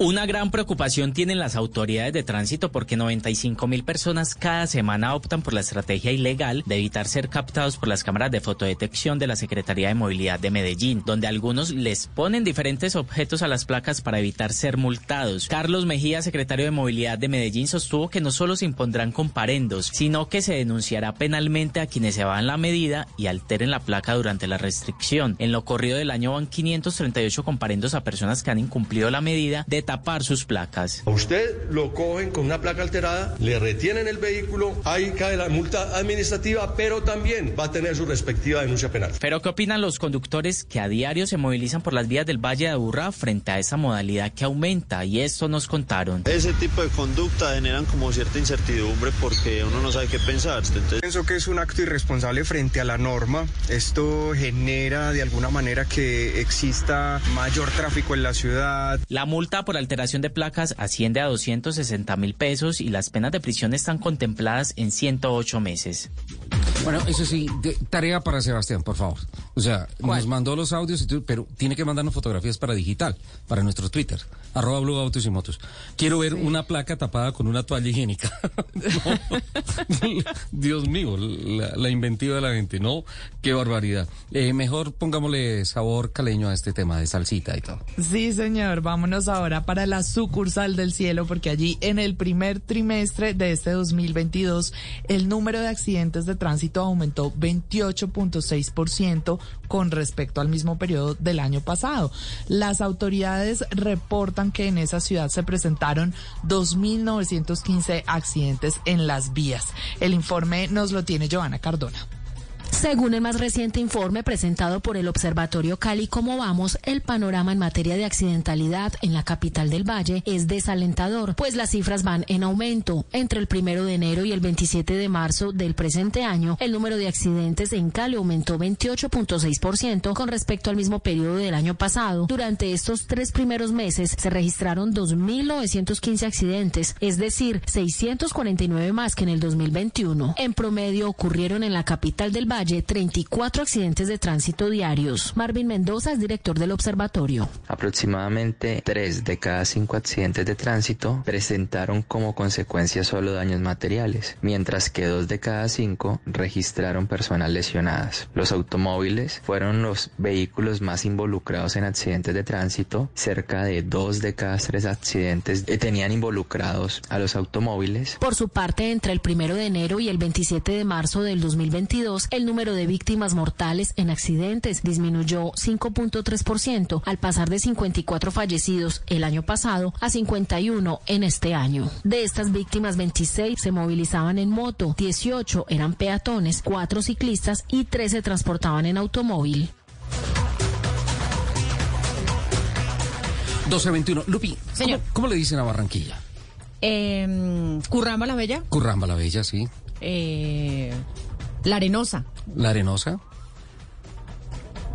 La Puerta de la Oro. Puerta de Oro, muy bien. Déjame esas tres, me quedo con la segunda, la Arenosa. Ok. ¿Sabes por qué? Mira, resulta que la arena propia de las calles de Barranquilla son el dolor de cabeza de los propietarios de vehículos, quienes se enfrentan a un deterioro acelerado de la pintura de sus carros. La arena raya y además la sí, arena claro. daña la pintura de los carros, obviamente por largas exposiciones a, a ese polvillo, a esa arena que es, que es incluso se, se mete en partes móviles, en ejes y todas esas cosas. Es complicadísimo. Mira que Jesús Uribe nos comparte algunas recomendaciones para mantener un óptimo color, obviamente para todos nuestros oyentes que hay en, dijiste, la arenosa, ¿no? Sí, señor. Jesús, por favor. El barro seco puede perjudicar la carrocería y los cristales de los autos, mientras que las motos podrían quedar con manchas si no se hace una limpieza correcta al momento de lavar un vehículo. La mejor manera de limpiar el auto que tiene barro es utilizar un trapo seco. Así lo explica Jaime Rodríguez, un profesional en el lavado de automóviles. Si tiene barro, barro seco, un trapo seco y no pasárselo muy afincado porque si no lo raya. ¿entiendes? Si lo tiene mojado, sí se le puede, se le puede pasar porque no se rayan con el barro mojado. Trapo mojado, no se raya el vidrio. Para la limpieza en partes más complicadas del vehículo, como la carrocería, lo mejor es retirar la acumulación de tierra mediante aire de presión y posteriormente se utiliza el agua para eliminar la arena. Así, su transporte no sufrirá mayores daños. La cifra de la semana en Autos y Motos de Blue Radio. Muchas gracias, don Freddy. La A de mí la esta semana. sección me encanta. Bueno, saquen el papel y el lápiz porque les voy a contar algunas cifras importantes que nos han llegado de la Dirección de Tránsito y Transporte para el operativo en carreteras para esta Semana Santa. ¿Cuántos carros se estima que van a moverse a lo largo de esta Semana Santa en el país? Más de 8 millones. 8 millones 326 mil 792. ¿De dónde sale esa cifra? De la gente que tiene vehículos. No. Eso es una proyección, un incremento sobre los flujos de movilidad en las principales ciudades del país y se toma como base la cifra de la cantidad de carros que salió en Semana Santa el año pasado. El año pasado fue 8.244.354. Es decir, cerca de 80.000 carros más se van a mover en esta Semana Santa. 80.000. Pero un momento, me perdí. Porque lo que nos está explicando es de dónde se proyecta Sí, o cómo se estiman esos sí. otros 80 mil. Ah, no, del mercado obviamente y del flujo en, en, en lo que ha sido el primer trimestre en los peajes. Ah, ya, ya, ya. ¿Ok? Ok, entendido. Importante, por ejemplo, las cifras que arroja el puente del 6 de enero, por ejemplo. Sí. Sí, entonces es muy ahí van armando toda la figurita y se espera que sean 8.326.792 carros que se van a mover en esta Semana Santa en el país. es un pocotón. Uniformados, ¿cuántos vamos a tener en todas las carreteras del país? 6.000. Y van a ser 110 áreas de prevención y control. Todos ellos obviamente bajo la dirección de tránsito y transporte. ¿Cuántos carros institucionales vamos a tener en las carreteras en esta Semana Santa? 4.163. Yo dije la cifra de la semana y son como muchas cifras de la semana. 4.163. ¿Y motocicletas? Ahí van ganando los carros versus las motos porque son 3.202 motos Debería ser al revés, de ¿no? policiales. Sí. Eh, alcoholímetros. Uy, importantes. Muy poquitos para mi gusto. 262. No, no es nada. Nada. Para 8 Para millones, ocho millones de carros. carros. No es nada. Que Eso 8 sí, millones de carros, eh, multiplícalo más o menos por 3 o 4 No, pues personas imagínate. que van en cada carro. Eso es un montón de gente. ¿Para cuántos alcoholímetros? ¿200 qué? 262. 200. Pero hay otra cifra que me gusta menos. Radares de velocidad. 174. Eh, unidades móviles de criminalística, esta es la, unidad, la, la cifra que menos me gusta, debería ser cero. Ay, sí, Deberíamos ojalá. nosotros comportarnos lo suficientemente bien para que esa cifra fuera cero. Pero lamentablemente son 62. Mientras que 68 son grúas y los bucecitos que tanto te gustan, Lupi, son 5. Son las aulas móviles, en donde te sientan a darte el curso del tema de no te pases por línea continua. No te pases en zonas prohibidas. No hagas sobrepasos en las curvas. Es decir, si yo me pasara y me cogieran, habría un bucecito donde de una vez me hacen pedagogía. si llegas al punto en donde está el bus, porque es que son solamente cinco buses. Uno de esos yo lo he visto en la salida por la 80, está aquí saliendo por la 80 para coger la autopista a Medellín, lo veo ahí permanentemente trabajando, desgraciadamente trabajando mucho. Sí, digo, bueno por la capacitación, malo porque hay mucha gente a la que toca jalarle las orejas y decirle, venga, siéntese acá, señor, en línea continua no se puede pasar, en curvas no se puede pasar, si dice 80 kilómetros por hora, no vaya a 130. ¿Y cuánto dura esa pedagogía? Eso depende de la prisa que vean que tiene el tipo. Si usted va muy de afán, la pedagogía dura más. Lo calma, es tranquilo, Sí, siéntese. Y eso puede ser Vaya más 10 despacio. minutos o una hora. Si tiene mucha prisa, pues tranquilo. Ya para donde iba ya no llega. Yo siempre me he preguntado si estas personas que no entienden que uno no debe adelantar en doble línea o en curva, no sé, ¿no tuvieron la cartilla de Coquito? Yo quería estar en un punto más serio del programa para saludar al capitán Fernando Jaramillo que está en el Chocó, en la selva del Darién, haciendo unas experiencias espectaculares en sus producciones de televisión. Dura tan vida. Qué vida tan dura, quiero decir. capitán, ¿cómo estás? Buenos días. Hola Richard, qué gusto saludarlos. Un besito para Lupi, un besito para Julio, un abrazo para Nelson Enrique y aquí desde Ismina en el Chocó. Ismina. Esto es una hermosura. Estamos en la mitad de la selva y les quiero hacer una pregunta muy breve. Señor. ¿Qué quiere? ¿De dónde viene la palabra Ismina? Ismina. Qué buena pregunta. Mi intención no es corcharlos, sencillamente es explicarles que viene de la palabra istmo, que es una franja de tierra que Sí. divide dos eh, cuerpos de agua, y mina porque hay mucho oro. Esto Ah. es hermoso, esto es una tierra maravillosa, la estamos descubriendo, hemos estado en Condoto, en Quibdó, eh, tienen una carretera que en un 70% ya está pavimentada desde Medellín, está más pavimentada la que sale hacia Pereira y eh, obviamente todavía faltan muchas eh, obras por desarrollar, pero están trabajando en forma y esto es hermosísimo. Hemos estado con unas señoras que cantan unos alabaos, que es una música que se canta a capela sin, sin ningún instrumento, absolutamente espectacular. Y en Ismina también hay unas señoras que hacen unos peinados afro de todas las formas, condiciones Ay, y, y con moños. Divino. Ese es pero hermoso. Divino. Lupi. Capitán. Señor. Es- esos cantos yo los conocí en Bahía Solano, en la fiesta de las atuneras, que salen caminando y cantan con un megáfono, en, en, en esa oportunidad cuando lo vi, con un megáfono, y ellos lanzan sus versos y, y los acompañantes le van contestando. Eso es una belleza, eso es una belleza del folclore del, del Chocó, del Pacífico.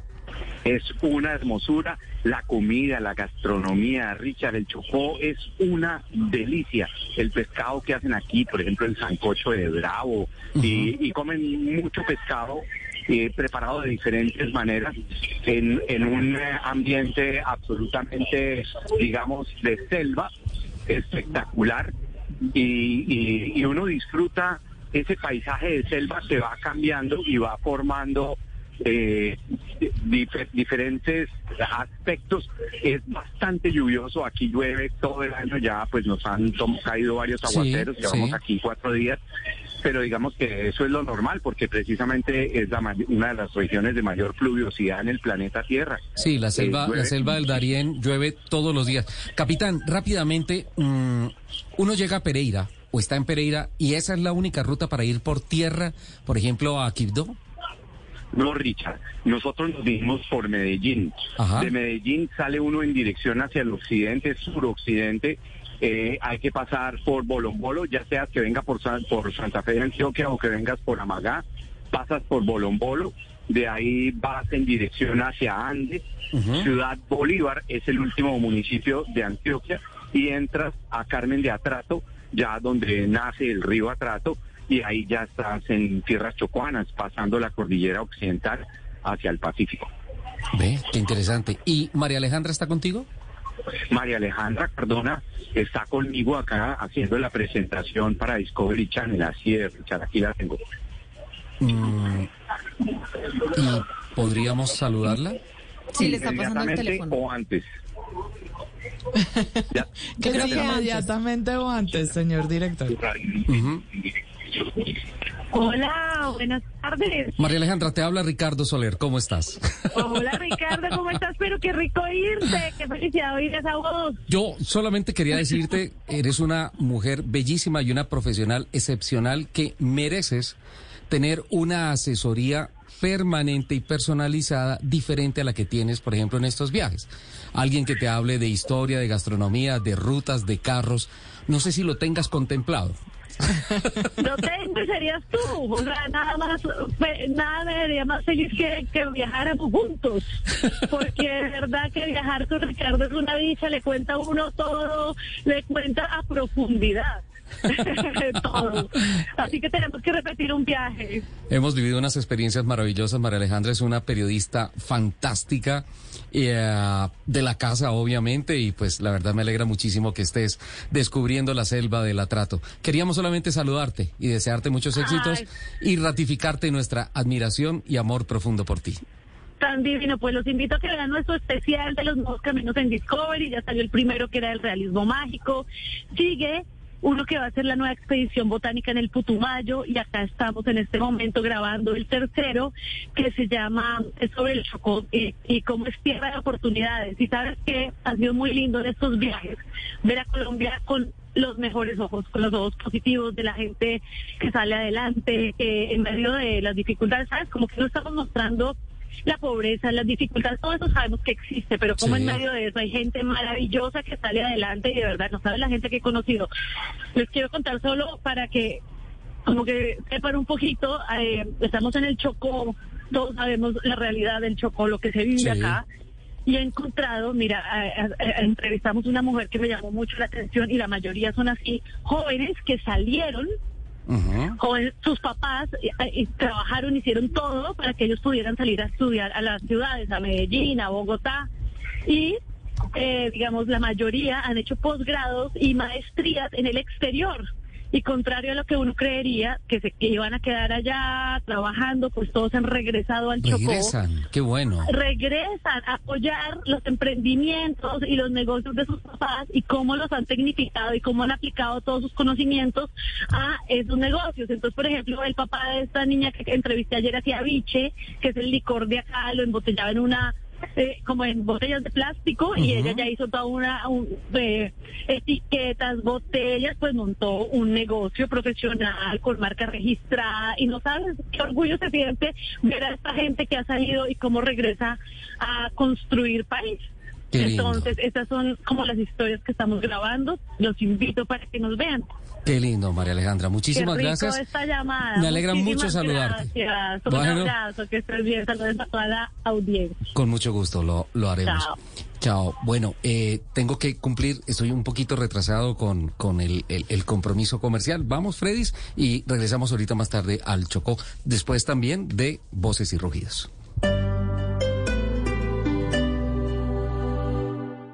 Vía 40 Express informa a los usuarios de la vía Bogotá-Girardot que durante la Semana Santa, en coordinación con la Policía de Tránsito, se adaptarán los planes de manejo de tráfico para facilitar la movilidad de los usuarios. Te invitamos a anticiparte a los planes éxodo y retorno y respetar la señalización. Recuerda que la concesión cuenta con servicios de asistencia para apoyarte durante tus recorridos. Para construir un mejor futuro hay que trabajar en el presente. Disculpa las incomodidades. Línea de atención de emergencias 018 0305 El tercer carril Bogotá-Girardot es un proyecto de la Agencia Nacional de Infraestructura ANI y la concesión Vía 40 Express. Vigilado Supertransporte. El Teatro Mayor Julio Mario Santo Domingo presenta al gran tenor polaco Piotr Beksala, interpretando obras de Verdi, Puccini, Gunov, Tchaikovsky y Rachmaninoff el próximo 30 de abril. Más información en www.teatromayor.org. Código PULEP NLO 342. Todos los sábados a la una de la tarde en Blue Radio lo ubicamos en la noticia. Gracias por acompañarnos en el radar. Estamos analizando. El radar, lo que usted quiere saber de lo que está pasando. Descubra con Ricardo Ospina y un amplio equipo de periodistas el origen de las Más noticias. importantes de la semana aquí en Blue Radio y BlueRadio.com. El radar, todos los sábados a la una de la tarde en Blue Radio. La alternativa.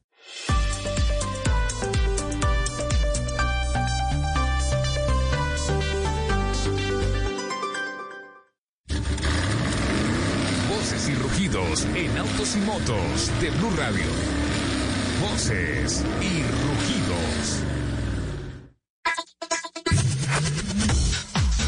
Grupo Astara confirmó que el Fiat Pulse estará en vitrinas en el país a partir del mes de mayo, tras su prometedor debut en el mercado brasileño en octubre del año pasado, con 5.500 reservas registradas el día de su presentación. El Pulse llega a 10 mercados más de la región en su versión estándar y una deportiva con el sello Abarth, convirtiéndose en el primer modelo de la división italiana para América del Sur y el primer SUV en llevar esa insignia. El auto será impulsado por un motor turbo T200 a gasolina de 120 caballos y 200 Nm de torque. Incorpora la tecnología exclusiva Stellantis Multi Air 3, equipada con un sistema electrohidráulico para el control flexible de las válvulas de admisión en pro de un alto rendimiento sin comprometer el consumo de combustible y las bajas emisiones. Fiel a su personalidad aventurera, Jeep lanza la campaña Jeep X Water con la que busca generar conciencia sobre el incalculable e innecesario gasto de agua al lavar los autos. Un estudio de la Fundación Española ECODES dice que los lavaderos gastan de 250 a 300 litros de agua por cada carro lavado y que en 2050 la mitad de la población mundial sufrirá escasez de este recurso. Por esta razón, Jeep invita a todos sus usuarios a estar orgullosos de lucir por mucho más tiempo su todoterreno sucio mientras contribuyen a un ahorro significativo del agua, con lo que se espera economizar 50 millones de litros de agua durante 2022. El grupo Volkswagen anunció que Audi y Porsche tienen intención de entrar en la Fórmula 1 una vez que se aclaren las reglas de motores para 2026. Las marcas alemanas esperarán a que se anuncie el reglamento de motores para ese año antes de comprometerse a entrar. Tras meses de especulaciones sobre si se unirán a la Fórmula 1, un breve comunicado emitido tras una reunión del Consejo de Administración estableció la hoja de ruta para su participación. Aunque no se confirmó que se haya dado luz verde definitiva, definitiva a una entrada con una de sus compañías, se dejó claro que tanto Audi como Porsche probablemente recibirán el visto bueno una vez que la FIA finalice las normas de motores. Ford Motor Colombia anunció recientemente la vinculación de tres referentes de la televisión y el entretenimiento como embajadores de marca a su plan de posicionamiento para Colombia. Rafael Novoa, Jessica de la Peña y Linda Palma se convierten en los primeros abanderados de la marca del óvalo azul con el fin de compartir con sus diferentes audiencias las características y ventajas de las pickups, SUVs y vehículos Ford en Colombia. El actor Rafael Novoa tendrá en sus manos una Ranger Raptor, mientras las presentadoras Jessica de la Peña y Linda Palma conducirán una Explorer Limited y una Bronco Sport respectivamente. ¡Qué envidia! Scania Colombia vinculó a su portafolio de productos la tecnología eléctrica a través del primer bus prototipo totalmente eléctrico que ha rodado por Europa desde 2018 y durante este año se encuentra realizando pruebas de ruta con los principales operadores del sistema integrado de transporte público en Bogotá. Estamos realizando pruebas recogiendo la información necesaria desde la fábrica y junto a los clientes para poder desarrollar el producto adecuado para el sistema de Bogotá y obtener un producto de final de calidad. De esta manera, el próximo año iniciar con pedidos formales, dijo Efraín Ospina, gerente comercial de Scania Colombia. El piloto caleño Oscar Tunjo presentó esta semana en Bogotá su plan de carreras internacionales para la temporada 2022, poniéndose altos retos en carreras de duración en Europa. Estos son los compromisos confirmados por Tunjo. Bueno, estoy muy feliz de anunciar este año eh, mi participación en el Campeonato European Le Mans Series de la mano de Ferrari. Al mismo tiempo estaré alternándolo con cuatro carreras de duración que estaré haciendo de la mano de Mercedes AMG, como lo son las 24 horas de Spa, las 10 horas de Petit Le Mans, las 3 horas de Barcelona y las 3 horas de Alemania. Sorpresivamente, Tunjo anunció que correrá en Estados Unidos en el Petit Le Mans, que es la carrera final de IMSA este año, y en las 24 horas de Daytona de enero del año entrante. Los invitamos a que sigan con la programación de autos y motos aquí en Blue Radio.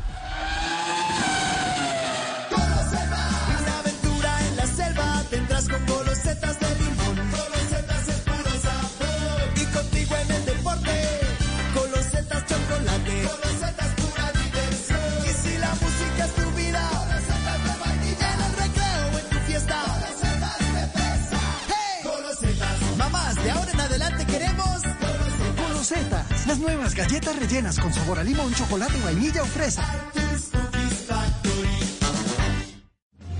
Este domingo, en Sala de Prensa Blue. Las motos, un problema de seguridad, un problema de movilidad o un fenómeno social. Hablamos con expertos en diferentes ciudades del país. A los jóvenes del Chocó los están matando de manera inmisericordia y nadie hace nada para evitarlo. El clamor es de uno de los habitantes de esa olvidada región del país. Y la fórmula vicepresidencial de Sergio Fajardo habla de lo que consideran será la remontada de esa campaña para pasar a segunda vuelta. Sala de Prensa Blue. Este domingo desde las 10 de la mañana. Presenta Juan Roberto Vargas por Blue Radio y bluradio.com.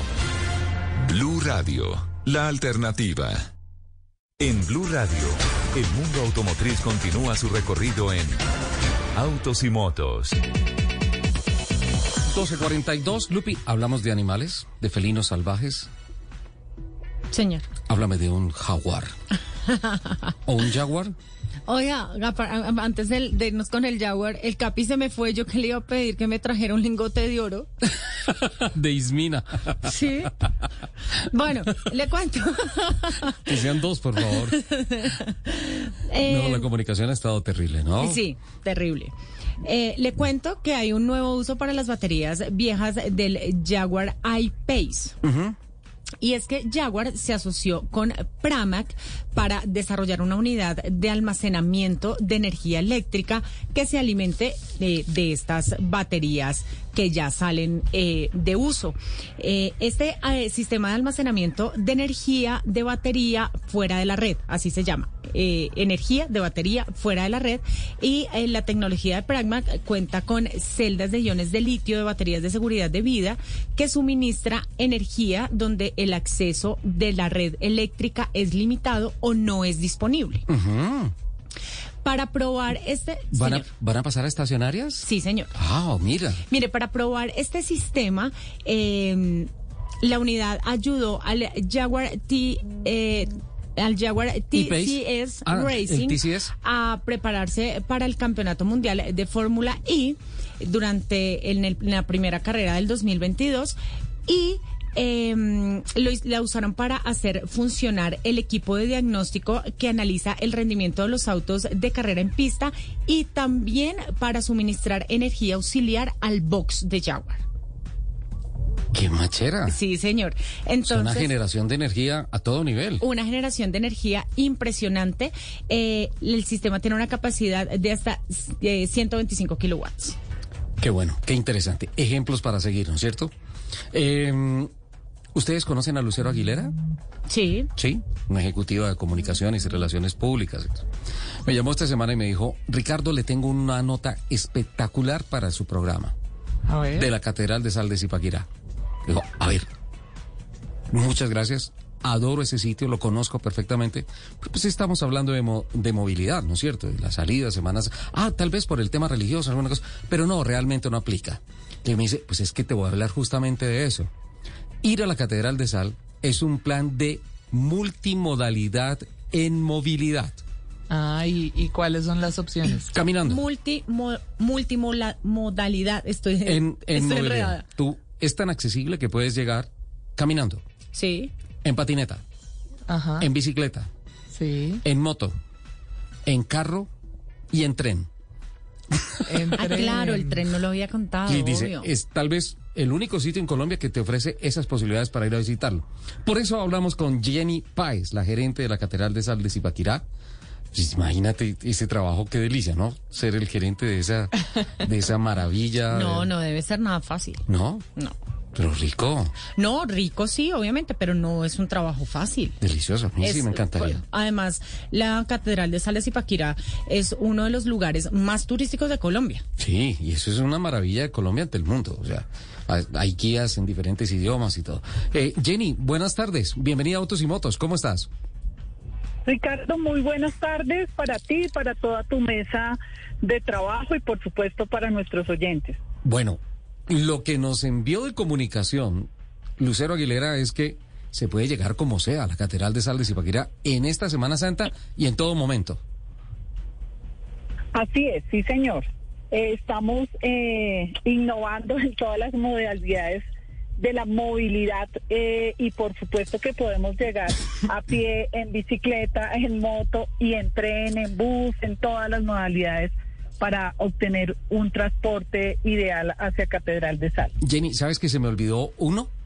En, ¿Cuál? en tractor, tractor trencito, porque es que tengo entendido que en la estación de, del tren de la Sabana, allá en Zipaquirá, lo recoge a uno un trencito jalado que por un tractor que es la locomotora y lo lleva a uno a la catedral, ¿no es cierto? Así es, nosotros tenemos eh, un, un convenio con unas personas que tienen unos trencitos y ellos cuando llega el tren de la sabana, que todos lo conocemos, a su estación, los recogen en esos trenes que tienen una locomotora adelante o un tractor o bueno, es algo muy similar y los suben hasta nuestra Catedral de Sal de Zipaquirá. Ay, qué. Y próximamente quisiéramos tener helipuerto. Estamos trabajando para eso. Pero ya están muy pinchados, pues. Pronto Jenny. tendremos el aeropuerto alterno de Zipaquirá. Eh, Jenny, em, se, se aproxima, ya va a empezar eh, la Semana Santa y sabemos obviamente que la Catedral eh, de Sal de Zipaquirá es uno de los lugares preferidos por, por eh, los bogotanos y las personas obviamente que vienen en esta semana para ir durante la Semana Mayor. Tengo dos preguntas respecto a eso y es, ¿cómo van a manejar el tema eh, de la llegada de tantos visitantes eh, para organizar carros, motos, eh, la llegada del tren, todo esto, y cuántas personas esperan que lleguen esta semana. Bueno, perfecto. La primera pregunta, ¿cómo nos vamos a organizar? Nosotros actualmente tenemos ocho parqueaderos que tenemos una capacidad de 800 vehículos al tiempo, es decir, todos full. Entonces logramos, digamos que de alguna manera tener una rotación para llegar a un volumen diario de 5 mil personas cómodamente en los vehículos. Adicionalmente, las personas que llegan a pie y las personas que llegan en estos trenes, tenemos un espacio donde ellos eh, ingresan a nuestras taquillas y pueden eh, ingresar de esta manera. Entonces, no hay ningún inconveniente, estamos listos para recibir un número importante de visitantes en Semana Santa. Quisiéramos llegar a 25 mil personas y, esta es una muy ambiciosa porque la tuvimos en la Semana Santa del 2019, un año pues que fue el mejor año de Catedral de Sal, teniendo en cuenta que los dos siguientes, 2020 y 2021, tuvimos nuestra pandemia. Jenny, de estas opciones que hemos mencionado de transporte para poder llegar a la catedral, ¿cuál es la preferida de la gente? La gente prefiere venir, venir en su vehículo. eh, porque pues obviamente es mucho más cómodo. También nosotros en el centro de la ciudad tenemos eh, mu- muchos temas turísticos como son los museos, las catedrales. Eh, por supuesto tenemos gastronomía, gastrobares y la gente prefiere ven- venir en su vehículo para obtener un día realmente de turismo en el municipio de Zipaquirá. La plaza central de Zipaquirá es muy bonita. Divina. Es linda, muy muy linda, sí señor. ese es un- Nuestra Ese es un paseo delicioso y además descubrí hace poco que mm, la puerta, ¿cómo es que se llama este restaurante de la puerta? la puerta falsa. La puerta falsa. Eh, también hay una réplica de la puerta falsa ahí en la plaza principal de Zipaquirá. ¿En serio? Así es. Venden Sí, unas señor. almojábanas con chocolate, pero por Dios. Es una y cosa unos deliciosa. tamales, una delicia. Y cuando sales de la pero ¿por qué hablan de comida hasta ahora? Por Dios.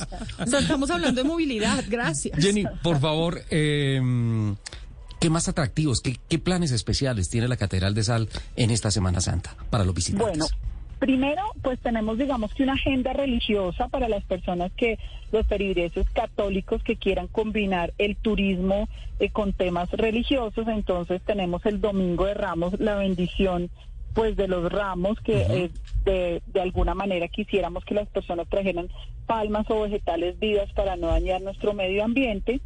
Eh, el día jueves, el día viernes y el día sábado vamos a tener nuestros via crucis, por supuesto el lavado de los pies, la bendición del agua y el fuego.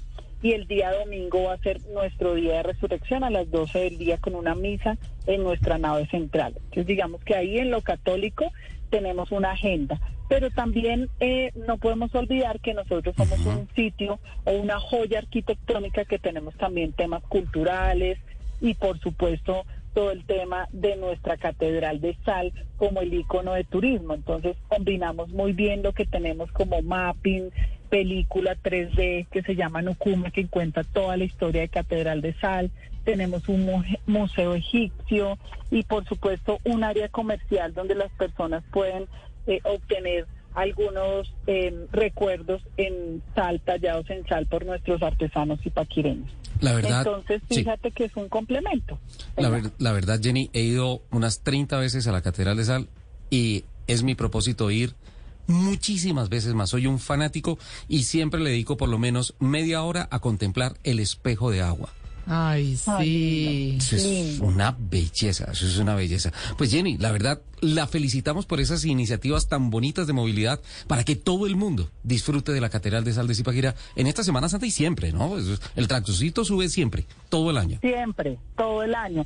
Bueno, y también quería contarles que este año tenemos un nuevo producto hablando de movilidad que Sí. se llama la Bici Experiencia y ahora le permitimos a nuestros visitantes de 6 y 30 de la mañana a 8 y 30 hacer el recorrido en bicicleta por la Catedral de Sal y llegar a 180 metros bajo tierra. Wow. Y la salida es por el túnel vehicular, entonces es una sensación espectacular. Es algo nuevo que queremos innovar para motivar también a los jóvenes y, a- y pues obviamente a todos los visitantes que les guste la bicicleta, que lo hagan también en Catedral de ¿Y, Sal. ¿Y cuándo arranca esa experiencia?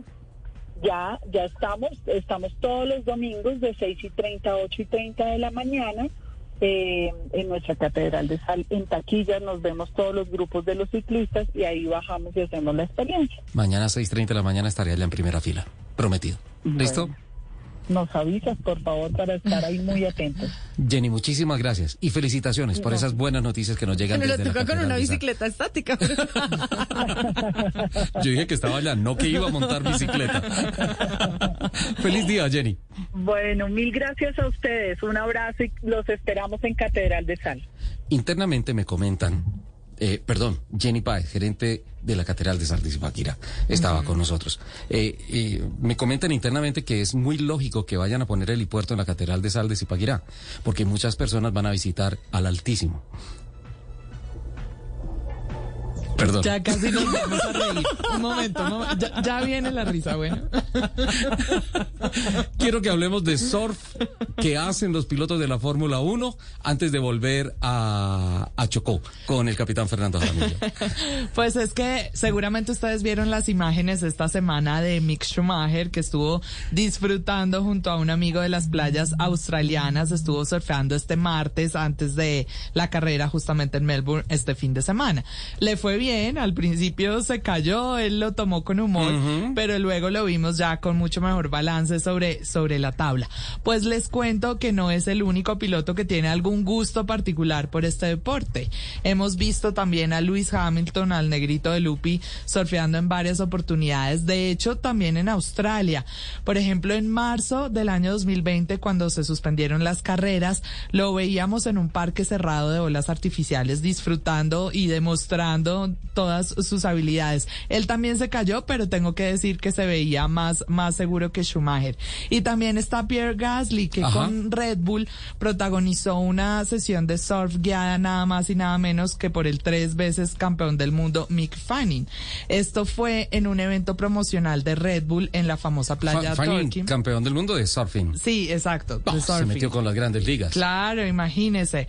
Pues allí al sur de Melbourne estuvieron también, en esa ocasión iba con su compañero de equipo, con Max eh, Verstappen, que decidió mejor quedarse en la playa mientras Gasly se probaba en las olas. Eso sí, reconociendo Gasly que no es el mejor en el surf. Escuchemos lo que compartía Gasly en ese momento con mucha emoción. A ver. So yeah, basically we're here, Torquay Beach. Um, Mike's organized that surf lesson with uh, Mick Fanning. So yeah, pretty awesome. Like just you know to meet that guy, it's such a legend, and just thinking that I'm gonna surf with him next to me is uh, is just insane. So uh, yeah, super excited to get in the water. Uh, I'm not good at all at surfing, but let's see what I can do. Yeah. Pues No, ahí lo, lo decía- menos le, que- le creo es pretty awesome. Creo que no estaba tan convencido de decir que era muy sorprendente. Sí, pues ahí contaba que estaban en esta playa y que le parecía como increíble que fuera a surfear justamente con Mick Fanning, que él no era el mejor surfeando, pero que bueno, que iba a ver cómo le iba. Y también Fernando Alonso, que no ha... Ay, sí, es un gomoso de la bicicleta, del surfing, de todo, el fútbol. de muchos deportes, pero les cuento que él, que ustedes saben, también tiene una, una marca, Kimoa, que es Sí. una marca de ropa, Ropa y, y accesorios, accesorios, para sí. la playa principalmente. Hizo un comercial en el 2017, estaba promocionando unas, unas nuevas gafas y justamente salía en el comercial como aprendiendo a surfear. Escuchemos un poquito del comercial.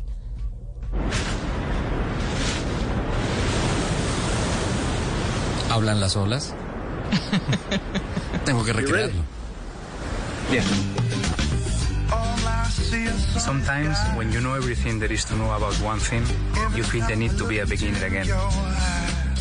Ahí aparece aprendiendo a surfear, se cae y dice que a veces cuando ya eres muy bueno en algo, necesitas volver a sentirte como un principiante. A, a empezar de nuevo, me gustó esa frase. Exacto. Bonita.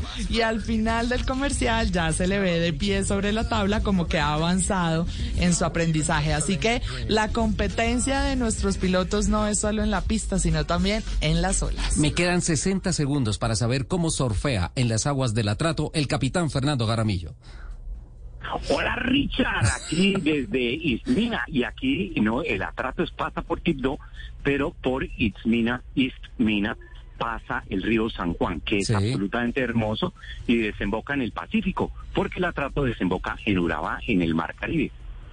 Y se surfea, pero difícilmente en Quibdó, porque las motos son eh, algo impresionante en, en la capital del Chocó. Mm, Me perdí un poquito cuando decías que desemboca en el Caribe. Claro, es que atraviesa el Darién y, y, y va al, al Golfo de Urabá. Eso es correcto. Al Golfo de Eso es correcto. Eh, eh, frente a Turbo desembocan las aguas del río Atrato y el río San Juan desemboca eh, directamente hacia el Océano Pacífico. Alguna vez se pensó hacer un canal para unir los dos ríos y que fuera un tema navegable entre los dos océanos. Y alguna vez se pensó pasar por ahí la carretera panamericana y el Darién no lo ha permitido. Pues mira que eh, yo me quedo sorprendido por una cosa. Hay un puerto que han planeado desde hace mucho tiempo que está en el Golfo de Tribugá, que es un, golfo donde se podría hacer perfectamente un puerto sin hacerle nada a la ninguna afectación, digamos, eh, a la profundidad, porque podrían llegar ba- barcos de gran calado y eso está apenas a unos 55, 60 kilómetros de Chocó, de, de. Está en. Chocó, obviamente, pero a unos interesante. 60 kilómetros. Y podrían llegar los camiones por el del Caribe y, y pasar directamente al Pacífico sin pasar por el canal de, Panamá. Capi, Capitán. Capi, hay que aprovechar que estás en eh, suelo minero para que por favor de regresito me traigas un lingotico de oro. ¿Listo? Listo, de, de oro y de platino también. Chao, capitán. Un abrazo, feliz sábado, feliz fin, fin, eh, fin de semana largo, Semana Santa. Chao, Juli. Feliz sábado y feliz Semana Santa para todos. Besito, Lupi. Muchísimas gracias a todos por compartir estas dos horas del sábado con nosotros. Nos escuchamos en el próximo programa de Autos y Motos de Blue Radio. Esta semana no vayan a pelar mucho rodilla. Les mando un beso gigante.